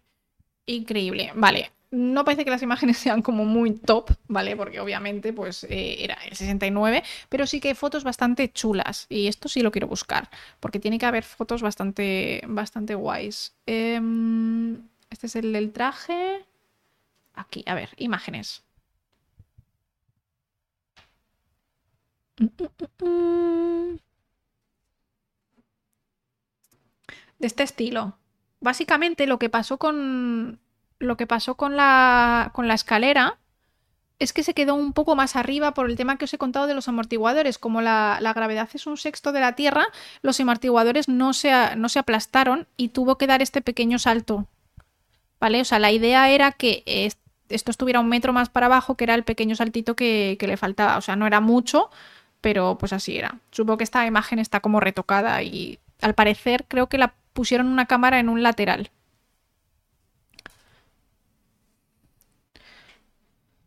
¿Se trata de temas de ciencia en general o hay predilección por ciertas temáticas? Yo soy bioquímica, entonces esto es una cosa un poco extraña, ¿vale? Normalmente hablamos de noticias científicas que ocurren, pero nos centramos más en biociencia. En cosas de, pues de que si cáncer, que si modificación genética, que si cosas de células, etcétera. Pero hay muchos días que hacemos una cosa que se llama Club del Libro, como hoy, ¿vale? Hoy estamos haciendo Club del Libro, estamos leyendo este libro del Apolo 11 y todos aprendemos de otros científicos que escriben sobre cosas de esta chica que ha escrito este libro. Mónica Pallardo es, física y pues cuenta cosas bastante interesantes. Eh, las fotos se las tomaron entre ellos, eran dos, y se tomaban fotos entre ellos, luego se colorearon, pero también había cámaras eh, que hacían fotos y vídeo en las patas de- del águila. ¿Vale? Entonces lo dice aquí. em, a mitad, fijaros, a mitad de la bajada, se detuvo un instante para conectar la cámara lateral de la nave. En la NASA querían que todo el mundo viese el extraordinario momento y todo seguido y después continuó bajando. ¿Vale? O sea que sí que había cámaras eh, en las patas de la araña que estaban así como extendidas. Mm.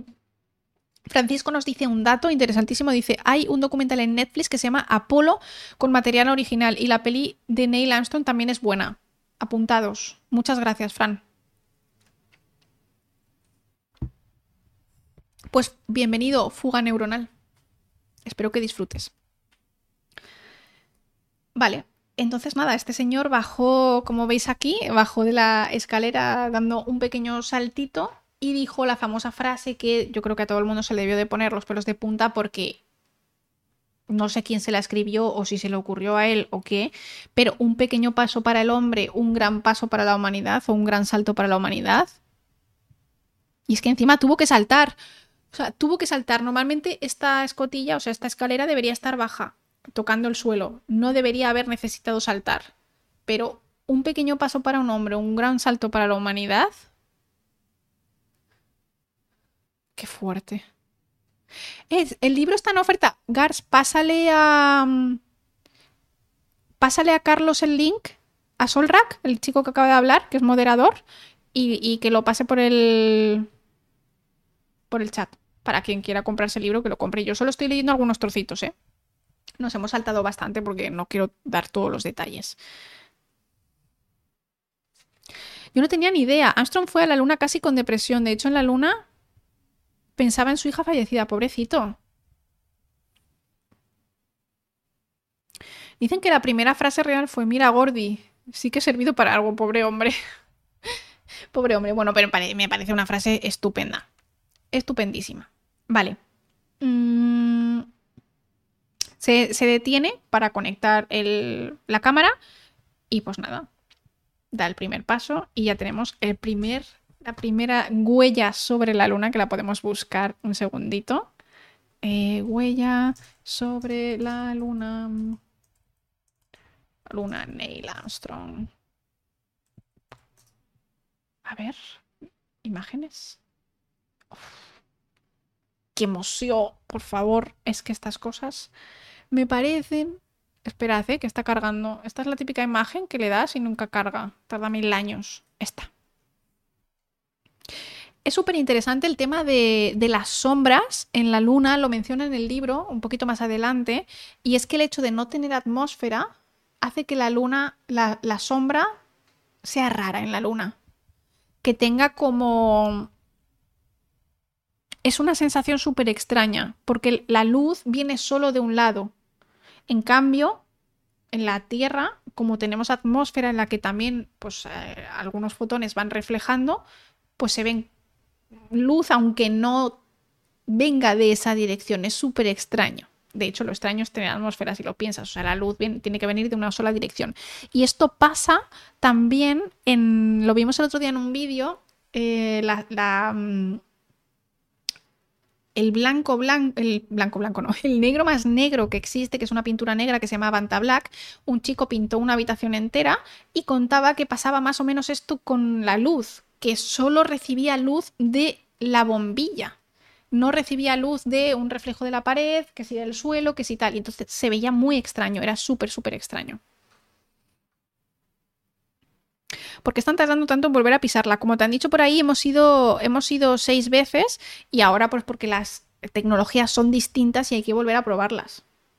Y una vez ya estuvimos seis veces, ya dijeron, bueno, ya nos hemos gastado bastante dinero, relax, vamos ya a dejarlo. Hemos cogido todas las muestras que queremos coger y ahora que tienen otra idea de hacer una nueva base, pues ahora tiene sentido volver, pero es que lo hicieron un poco a lo loco, o sea, lo estamos viendo. Este viaje ha sido una locura que no sabemos ni cómo han podido llegar.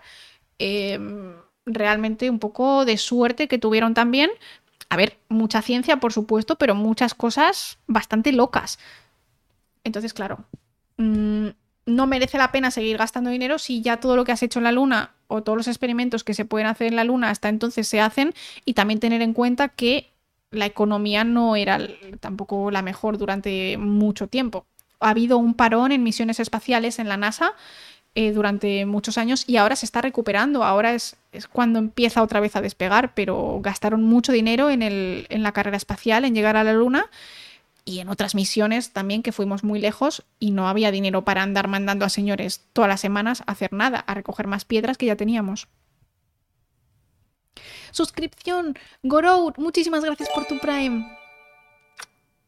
Bailecito, muchísimas gracias. ok, McKay. Pues nada, da su primer paso, como vemos aquí un pequeño paso para el hombre, un gran salto para la humanidad. Es que me parece una locura. Esta frase, en el instante de decirla, hacía sentir la unión del esfuerzo individual de todas las personas. En plan, que se puede lograr, como está diciendo, eh, como está diciendo por ahí en el chat, todo lo que ha logrado la humanidad, ¿vale? O sea, en realidad, eh, obviamente, los avances que hizo la URSS entonces eh, y, toda la ciencia, yo creo que ahí se sumó y entiendo que sí, es verdad que Rusia tuviese un sabor agridulce, pero también creo que es parte de... Ellos también forman parte de esto, porque si no hubiera habido una carrera espacial, entonces no hubiéramos llegado a la Luna, entonces a lo mejor hubiéramos llegado después. Pero me parece, no sé, verlo como un conjunto me parece bastante guay y tras su emisión una gran ovación se propagó a través de los millones de espectadores que aguardaban pendientes de ese momento por todas las partes del mundo. O sea, se me acaba de poner otra vez los pelos de punta. Una locura. Una auténtica locura. Y nada, eh, básicamente esto fue el viaje a la luna, luego bajaron, estuvieron, eh, intentaron poner la bandera, estuvieron colocando, bueno, primero hicieron fotos y en Houston estaban en plan, em, escucha, coge las piedras, y luego ya haces las fotos que quieras, pero cógeme las piedras. Y, Neil estaba, sí, sí, ahora, ahora voy, ahora voy. Y Neil como loco haciendo fotos. O sea, una locura. Es que, que Houston ya le iba a reñir. pero es que, claro, imagínate ser la primera persona en pisar la luna. ¿Cómo no te vas a poner a hacer fotos? Y luego también eh, tuvieron problemas con la, con la bandera porque, primero, la bandera no pudieron clavarla muy fácilmente. Porque la piedra por encima es polvo de todos los meteoritos que caen, que se va rompiendo esa piedra y luego cae el polvo, pero lo que hay debajo es piedra a piedra. Entonces les costó muchísimo realmente cavar un poco para meter la bandera.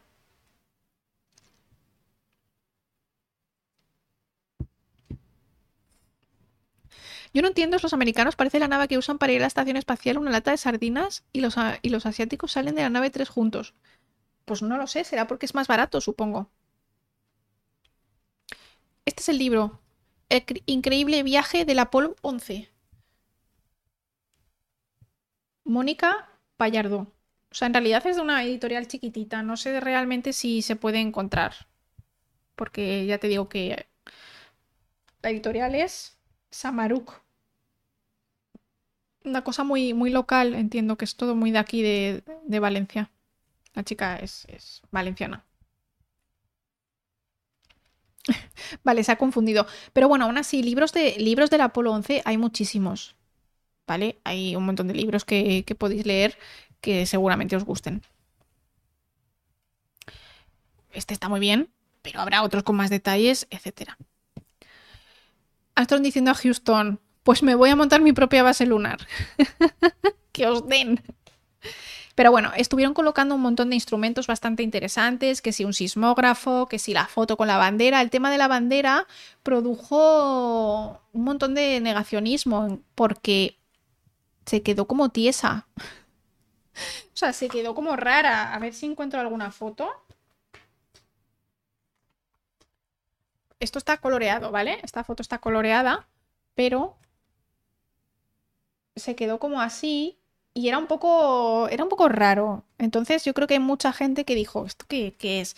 Y es que básicamente tampoco llevaron la mejor opción de bandera, la llevaban como súper arrugada, en plan como metían los calzoncillos, yo creo. O sea, la llevaron ahí aburruñada, que pare- parezco yo haciendo la maleta, y la intentaron poner ahí de mala manera y es que no podían cavar. Entonces era como muy raro. Y al parecer el palo que utilizaron, como que una vez ya lo consiguieron clavar, se quedó como en plan un poco tieso, o sea, hacía como boing, tan, tan, tan, tan. Entonces era un movimiento súper extraño. Y era simplemente por el tema de cómo es la gravedad allí, de lo que les costó clavarlo, de tal, tal, tal, tal, tal. Entonces, bueno, pues eh, hubo ahí líos, pero que así es como funcionan las cosas en una gravedad de un sexto y la Tierra que hay en la Luna, o sea, el suelo que hay en la Luna es lo que hay. Es así. Pero bueno, luego cosas súper interesantes que estuvieron poniendo, em, por ejemplo, un aparatito para poder medir campos magnéticos y se dieron cuenta que la Luna en su pasado tuvo un campo magnético, ¿no? Con el tema de la lava y que ahora tiene mini campos magnéticos. Pone aquí una foto súper chula que podéis ver, esperad. Ahí, creo. Sí. ¿Veis abajo? Que tiene como mini campos magnéticos que se detectan gracias a, a los eh, pues, instrumentos que pusieron ellos al llegar allí a la Luna, que es muy interesante y parece ser que es porque la Luna tiene como algunos ingre- ingredientes ferromagnéticos en, en su composición y generan minicampos gravitacionales. O sea, minicampos magnéticos, perdón, no gravitacionales. Gravitacionales es la gravedad. Así que la verdad, bastante interesante. Luego cogieron un montón de rocas. También pusieron una especie de espejo para eh, enviar un láser desde la Tierra y poder medir mucho más exactamente la distancia a la Luna. Y gracias a este espejo que pusieron, han visto que la Luna se aleja 3 centímetros al año. Es decir, que hay muchas cosas que hemos aprendido de la Luna, incluida el origen, incluido el origen de la Luna, que es que se dio una hostia con un megameteorito al inicio de la formación de la Tierra y un trozo de tierra literalmente se convirtió en la Luna. O sea, es como reventado entero. Nosotros seríamos más grandes o sea, y no tendríamos luna si no fuera por ese meteorito. Así que hay un montón de cosas que se saben gracias a pues, los animales que. ani- animales. Los aparatos que dejaron ahí eh, los astronautas del Apolo 11. La verdad es que es súper, súper, súper interesante, la verdad. Con un protoplaneta, sí, o sea, ahí como un bicho enorme, mega grande. Realmente fue lo que nos salvó, o sea, es lo que ha hecho que tengamos la Tierra tal y como es a día de hoy. La Luna es muy importante para la vida en la Tierra, no para tener un planeta, pero sí para la vida en la Tierra.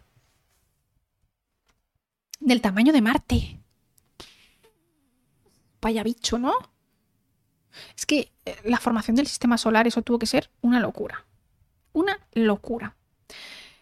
Vale, así que nada, hubo problemas con el, con el tema de la bandera que les costó mucho clavarla y se hicieron las fotos y la gente decía que era mentira, pero bueno, pues, pues no es mentira.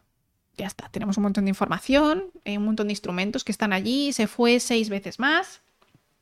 Em, a ver si encuentro aquí la foto esta tan chula. Hay una foto chulísima aquí que podéis encontrarla seguro, la podemos buscar en internet, que es esta, en la que te dice, es como un mapa de la luna donde aparcaron todos. Vamos a buscarla. Eh, alunizajes, lugares de alunizaje de la luna. A ver, lugares de alunizaje la luna, claro, Laura. Lugares de alunizaje. A ver, eh, imágenes. Pero quiero una más de lejos. Esta, esta está muy chula. Mirad. Vale, aquí. Entonces, el Apolo 11, este, alunizaron aquí. Luego el Apolo 12 no llegó porque es el de Houston, tenemos un problema, que lo que hicieron fue subir hasta la Luna y volver a bajar. Podemos, puedo buscar información sobre el Apolo 12, creo que podría ser interesante también un directo del Apolo 12. Y luego las otras cinco veces que fueron la 13, 14, 15 y 16. Sí, aquí, Apolo 16. Esos 14, no sé sumar. Apolo 17, espérate, espérate. 11. 12. Fue el 13 el que se estrelló, el que casi se estrella, perdón. 13, 14, 15, 16 y 17. Exacto, hasta 17 y fue el 13. La, la he liado, la he liado, la he liado. O sea que llegamos dos veces, una la cagamos y luego llegamos cuatro más. Ya está, ya está. ¿Vale? Así que está bastante guay y luego cuentan eh, cómo volvieron y demás, en plan, quitan el trozo de, aquí tenemos lo del dibujo del mundo, vale, de la parte, lo vamos a ampliar, de la parte del módulo lunar, lo que es la parte naranja, después se quedó en la luna. Se quedó en la luna junto con todas las máquinas que habían traído para dejarlas instaladas en la luna, junto con bolsas de pis y caca. Esto no me lo he inventado yo, esto es real. Lo dejaron ahí porque había que quitarse todo el peso posible. Y estos señores pues habían decidido mmm, dejarlo ahí junto y también se llevaron algunas rocas, pero eh, intentaron reducir el peso al máximo. Entonces se metieron en esta bolita otra vez, subieron por las escaleras, veis que están aquí las escaleras, módulo de descenso y el módulo de ascenso se va y se vuelve a enganchar al Columbia. ¿Vale? Que estaba su compañero Mike, estaba dando vueltas, estuvo todo el rato buscándoles, pero en ningún momento les encontró. O sea, él no pudo identificar dónde estaban, pero ya una vez salieron y se pusieron en órbita, ya se encontraron, se volvieron a acoplar. Otra vez era un poco sensible la maniobra, pero bueno, la, la consiguieron. ¿Quién? Mike Collins, el tercer señor que estaba en el Apolo, pero que no llegó a bajar a la Luna, ¿vale? El pobrecillo. Bueno, total, que, mm, que nada, que cuando bajaron hicieron una cosa muy curiosa. Bueno, aterrizaron, se metieron a tope de power a no sé cuántos mil grados por la atmósfera, o sea, una puta locura, una bola de fuego brutal, porque entrar en la atmósfera es una auténtica locura. O sea, no quieras vivir eso. Una, por cierto, la foto de Mike tenemos que encontrarla porque Mike, cuando estaba acercándose el módulo lunar de vuelta al, al Columbia, a ver, eh, todos los humanos menos uno, Apolo 11. Hizo una foto. Eh, Mike Collins, a ver. Él hizo una foto súper chula cuando se estaba acercando de nuevo. Es que no encuentro esa foto. Apolo 11. Un momento, ¿eh? Hizo una foto en la que salía la Tierra de fondo y el águila acercándose. En la Tierra estábamos, nosotros no, yo no he nacido, pero los que habían nacido estaban, estaban todos los humanos de la Tierra, más los dos que estaban obviamente en, en, en el águila, que eran sus compañeros, y él no estaba. Entonces, él hizo una foto en la que teóricamente salían todos los humanos existentes en ese momento menos él la contrafoto. Es como cuando te, cuando te piden tus amigos que hagas una foto y tú no sales. Pues eso. Estoy buscando. Eh, Mike Collins, módulo lunar y la Tierra. A ver si. Mira, esta, esta es. Eh, la he encontrado en, en esta página web. Esta es la foto. Es una foto súper chula de cuando ya por fin eh, se acercaba de nuevo el águila a, unirse.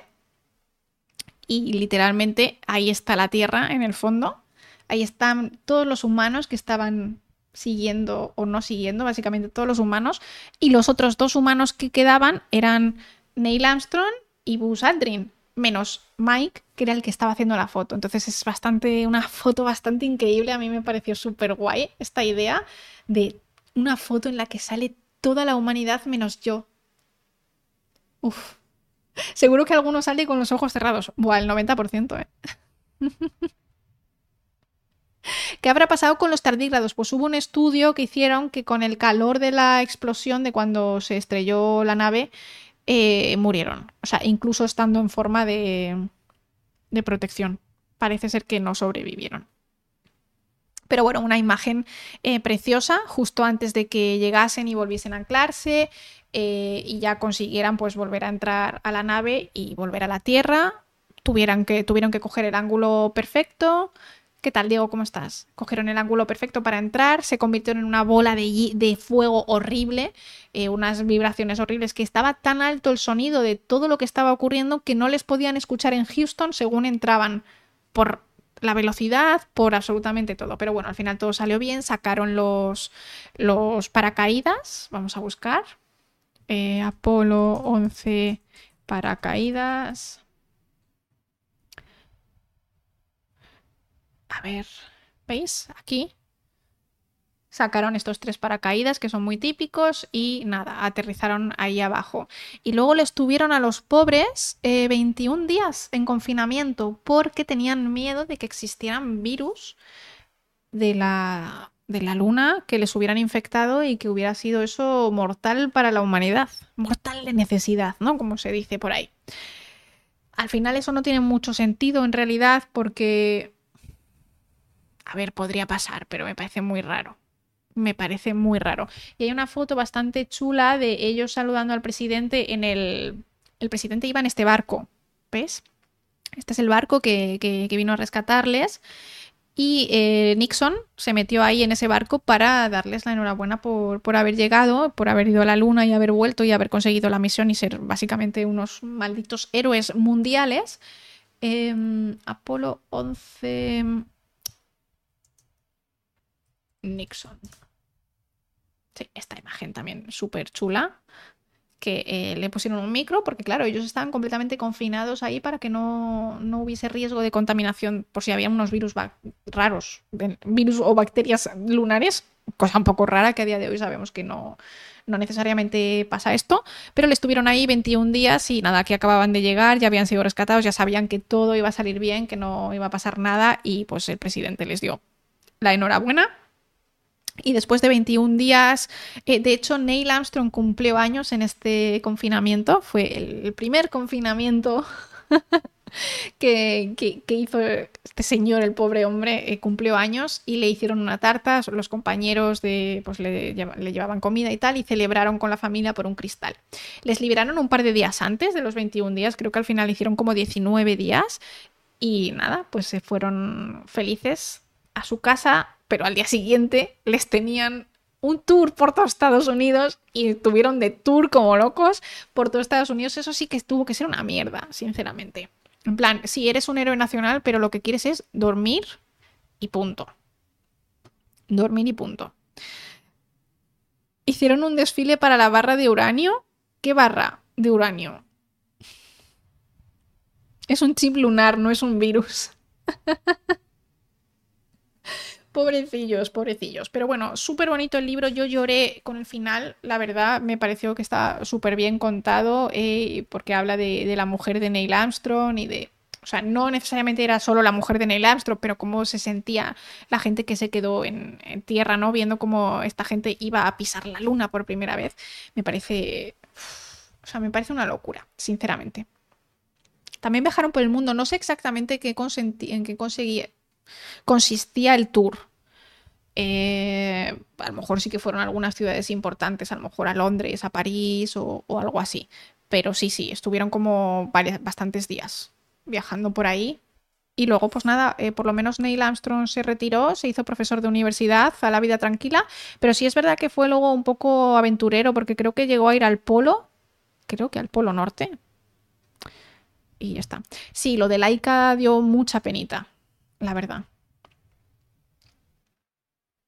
Yo creo que sí, estoy de acuerdo con Francisco, creo que el viaje a la luna es, eh, es lo más icónico de la humanidad porque fue...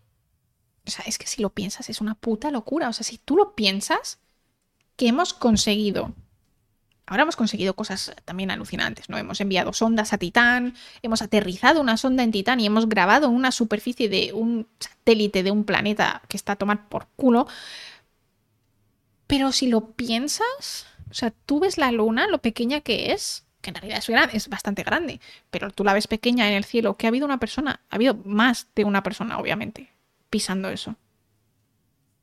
Bueno, también Brontax dice, hemos desviado un cometa. Claro, pero eso fue, yo creo que el, viaje a la Luna, el Apolo 11 fue como el inicio de, de, todo lo que va a venir en el, por lo menos en la exploración espacial en, las próximas décadas y, y, siglos, ¿no? Es como el inicio, es como el escopetazo de salida. Sí, ir al espacio, pues muy guay, la verdad. Lo de Laika también es bastante increíble, ¿no? Pero bueno, falleció. Pero lo de Gagarin, no sé decirlo, Yuri, el primer señor que fue al espacio, pues también, ¿no? Fueron como esta, esta época, esta, pues los 60, básicamente, el escopetazo de salida. Fue bastante increíble. Increíble. Muy, muy fuerte. En la ruta por otros países regalaban piedras lunares a los estados, más de las que pudieron traer. Ajá. Esto es una piedra lunar. 12 personas en total las que han pisado la luna. Gracias, Suler. 12 personas. Han ido 6 veces. Pues 6 por 2, 12. 2, o sea, iban 3 y siempre se quedaba uno arriba vigilando el, el módulo que se quedaba dando vueltas. 60 años después tenemos robots en Marte haciéndose selfies y me parece maravilloso. Es que es muy fuerte. Es que yo creo que lo increíble de la, exploración espacial, de la, de la astronomía y bueno, el estudio del espacio, es que con lo pequeños que somos, hemos conseguido bastante. A ver, en realidad no es tanto con lo vasto que es el universo, solo hemos explorado como ni siquiera el vecindario, solo la calle. Pero aún así, o sea, es como viendo nuestro tamaño, ¿no? Nuestras limitaciones físicas, que es que medimos un 80, básicamente unos 70 de media, hemos llegado, hemos enviado sondas a otro país haciéndose selfies, eh, acabamos de enviar un bicho que se va a Júpiter a ver si encuentra biofirmas en las lunas de heladas de Júpiter, a ver si hay vida, o sea, una locura. Una locura. Se tiene que dar rabia pegarte el garbeo de la Tierra a la Luna y no poder bajar. Ya la verdad es que sí, ¿eh? Pero bueno, al fin y al cabo, pues estaba siguiendo órdenes y necesitan a una persona arriba porque necesitan a alguien que controle el módulo que, se queda en órbita. A lo mejor eh, Mike Collins no volvió. Es que yo no me arriesgo a volver, ¿eh? Yo voy una vez y aunque no pise la luna no vuelvo. A ver. Mike Collins. Vamos a ver Wikipedia de Mike Collins. Astronauta. Vale, este señor eh, voló en el Apolo 11 alrededor de la Luna mientras sus compañeros realizaban el primer alunizaje de la historia. También piloto de pruebas, mayor general. Nada, no, no volvió. Digo lo mismo, volvió en Apolo 12, 13 y demás, pero no, no. Su, su misión era Apolo 11 y ya está. Una puta locura. Pero la verdad es que, no sé, me hace soñar bastante este, esta historia y me hace, no sé, me hace sentirme como muy orgullosa de la humanidad, porque según qué momentos del año y qué momentos de lo que echan en la tele y en los periódicos, a veces la humanidad da un poco de vergüenza. Pero luego piensas en realidad que hemos conseguido cosas increíbles y, todo gracias a, todo el conocimiento acumulado, ¿no? Porque esto no sería posible sin toda la ciencia que viene detrás. Entonces, no sé, en realidad hoy me siento como muy positiva, gracias a, al Apolo 11, ¿no? Que podemos lograr cosas bastante, bastante increíbles. Igual tuvo muy buena vista de la luna en la Tierra, por supuesto. Por supuesto, pero hubiera sido muy guay bajar. O sea, ya que estás, es como, joder, ya que estoy, podríamos hacer un relevo, ¿no? En plan, vale, ahora bajas tú, pero luego bajo yo, ¿no? Bastian dice, los humanos en los 60 hemos ido a la luna, los humanos en 2023, la Tierra es plana. Otra curiosidad, las naves de Elon Musk, la interfaz que utilizan para navegación en sus naves está hecha con HTML5. ¿Así? Si es que siempre dicen que realmente no se necesita tanta potencia. y Pedrosa con su nave, con su tierra plana. Es que yo creo que tenemos que hacer un emoticono de tierra plana, pero original. En plan, tenemos el de la tierra y que yo lo hice específicamente para poder poner la modificación de tierra plana. Pero estoy pensando que es que a lo mejor podemos poner la tierra plana. Hace solo 120 años en Noruega la gente se moría como moscas hemos avanzado en todos los sentidos, hay que volar lo que tenemos. Es que tenemos una tecnología increíble, hemos llegado a la Luna, sobre todo a mí lo que más me flipa que ha hecho la humanidad es llegar a Titán, aunque sea con una sonda. Titán, o sea, Titán, Titán, distancia de la Tierra.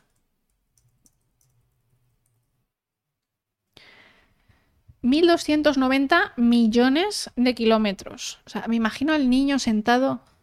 Papá, ¿cuánto queda? Papá, tengo sed. Tengo sed, papá. Y el señor, quedan 1.290 kilómetros. Millones de kilómetros. ¿Cuánto se tarda en llegar a Titán? Eh, una década de vida. Una locura. Unos 10 años más o menos. Lo pone aquí Google. Una locura.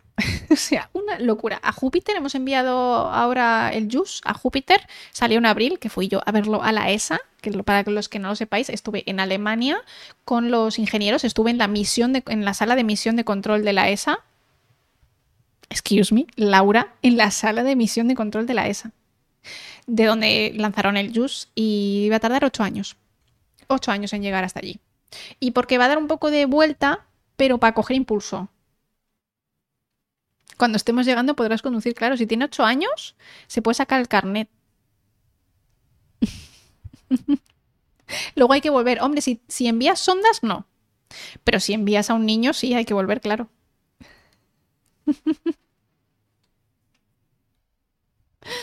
Madre mía. El capítulo de Cassini en la serie Cosmos es mi favorito. Habla de todo el trabajo detrás como especie humana. Muy bueno. Es que yo creo que tenemos que hacer aquí un especial de, de Cosmos, ¿eh?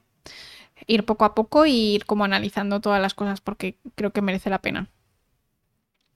Bueno, gente, pues nada, eh, ya sé que es un poco pronto, pero es que hemos acabado la temática de hoy. Em, creo que ha quedado un directo increíble. O sea, hemos recibido cero raids. Bueno, en realidad ha venido una raid chiquitita al inicio.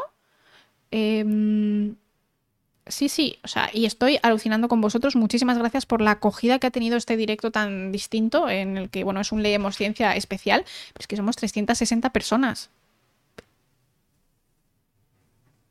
Gracias, o sea, realmente no, no sé qué deciros. Taisito os lo agradece con su adorabilidad eh, y récord de trenecito, efectivamente, hemos conseguido 25 subs en el día de hoy, un montón de de clips, etcétera. Chiclana, claro, puede ser que haya venido mucha gente de Chiclana. ¿Quién de aquí viene de Chiclana? O sea, eh, puta locura.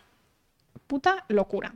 Me lo he pasado súper bien. Uy, esta no, quería poneros esto. Me lo he pasado súper bien. He aprendido en estos dos días un montón de datos interesantes. Vosotros me habéis dado eh, datos interesantísimos también en el chat. Me apunto las series, eh, los que, si estáis todavía, los que me habéis recomendado series y libros y demás, porfa, mandármelos por susurro. ¿Vale? O eh, exclamación Discord y me los dejáis en el Discord, que quede todo ahí porque gente, yo tengo un problema que se llama eh, intento de Alzheimer, o sea, es que no me acuerdo de palabras, no me acuerdo de cosas y según voy a acabar, así que había un Excel. No os vayáis. ¿Me queréis dejar recomendaciones? Seas quien seas, dame un segundo. Gracias, Pedrosa. Em, Google Drive. Vale. Pero bueno, Dani, muchísimas gracias. Pero qué locura, qué locura. Pero qué puta locura. Muchísimas gracias, Dani. Esto se merece una chuchi para Tyson porque es que, o sea, no sé cómo agradecer esto. Taisito, Taisito. Pero habéis visto lo delicado que es este perrito comiendo chuches. Muchísimas gracias. Vale, estoy buscando. Em, a ver, ¿dónde tengo esto? Un momento, un momento, un momento. Creo que esto lo tengo. Es que tengo millones de cuentas de, Google Drive para conseguir espacio. Recomendaciones Little People. La tengo, la tengo, la tengo. Vale, tengo un Excel en el que me podéis poner todas las recomendaciones que queráis. ¿Vale? De hecho, eh, espera, compartir. Cualquier persona, copiar enlace. Aquí. En este Excel, ¿vale? Miradlo. Aquí. Están todas las recomendaciones que me habéis hecho, que son libros, videojuegos, música, pelis, series. Incluso alguien fue eh, eh, extremadamente adorable y puso un smiley face. O sea, excuse me. Así que lo que voy a hacer es, cuando cierre directo, voy a poner un comando que se llame recomendaciones. Entonces, si alguna vez me queréis recomendar algo, lo metéis en el chat, exclamación recomendaciones, y os saldrá esto. Ahora no, porque no lo he puesto. Pero eh, que sepáis que tenemos este, este. Y si ponéis pelis y series, entre comillas, me podéis poner si sabéis dónde está. Oye, ¿quién ha hecho esto? ¿Eh? ¿Eh? ¿Cómo que Fifty Shades of Grey? ¿Quién ha sido? Claro, nunca puedo saber quién sois. No pongáis links, ¿vale? Eh, ya cada uno se lo busca, es para que haya como menos riesgo, ya sabéis, de, de cosas malas. Qué graciosillos sois. Pero bueno, la- el smiley face me encanta, no sé quién lo hizo, pero me hace, me hace mucha gracia, es muy cookie. Así que, pues nada, ponerme ahí vuestras series, vuestras pelis, vuestra todo. Y lo iremos viendo, eh, comentando. Ya sabéis que muchas pelis de ciencia ficción, libros y cómics los comentamos también en el podcast. Que por cierto, si no lo sabéis, tengo un podcast que se llama El Camarote de Darwin. Podéis poner exclamación podcast en el chat y pues eh, podcast, ahí os lo pongo yo. Ahí me escucháis cuando no estoy en directo. Mil gracias por estar aquí, por el tren del hype, por los beats, por las donaciones, que está eh, ahí la de David eh, a tope de power. Eh, os quiero un montón. Veniros mañana o veniros el sábado. Tyson, di adiós. Taisito. Mi vida, ¿quieres decir adiós? Oye, ¿por qué me ignoras? ¿Quieres comer? Ah. Ah, cuando digo comer sí que viene, ¿no? Qué cabrón, qué cabroncito. Dales un besito a la Little People. Que te anda muchas chuches hoy, ¿eh? Hoy te han cuidado como si fueras un rey.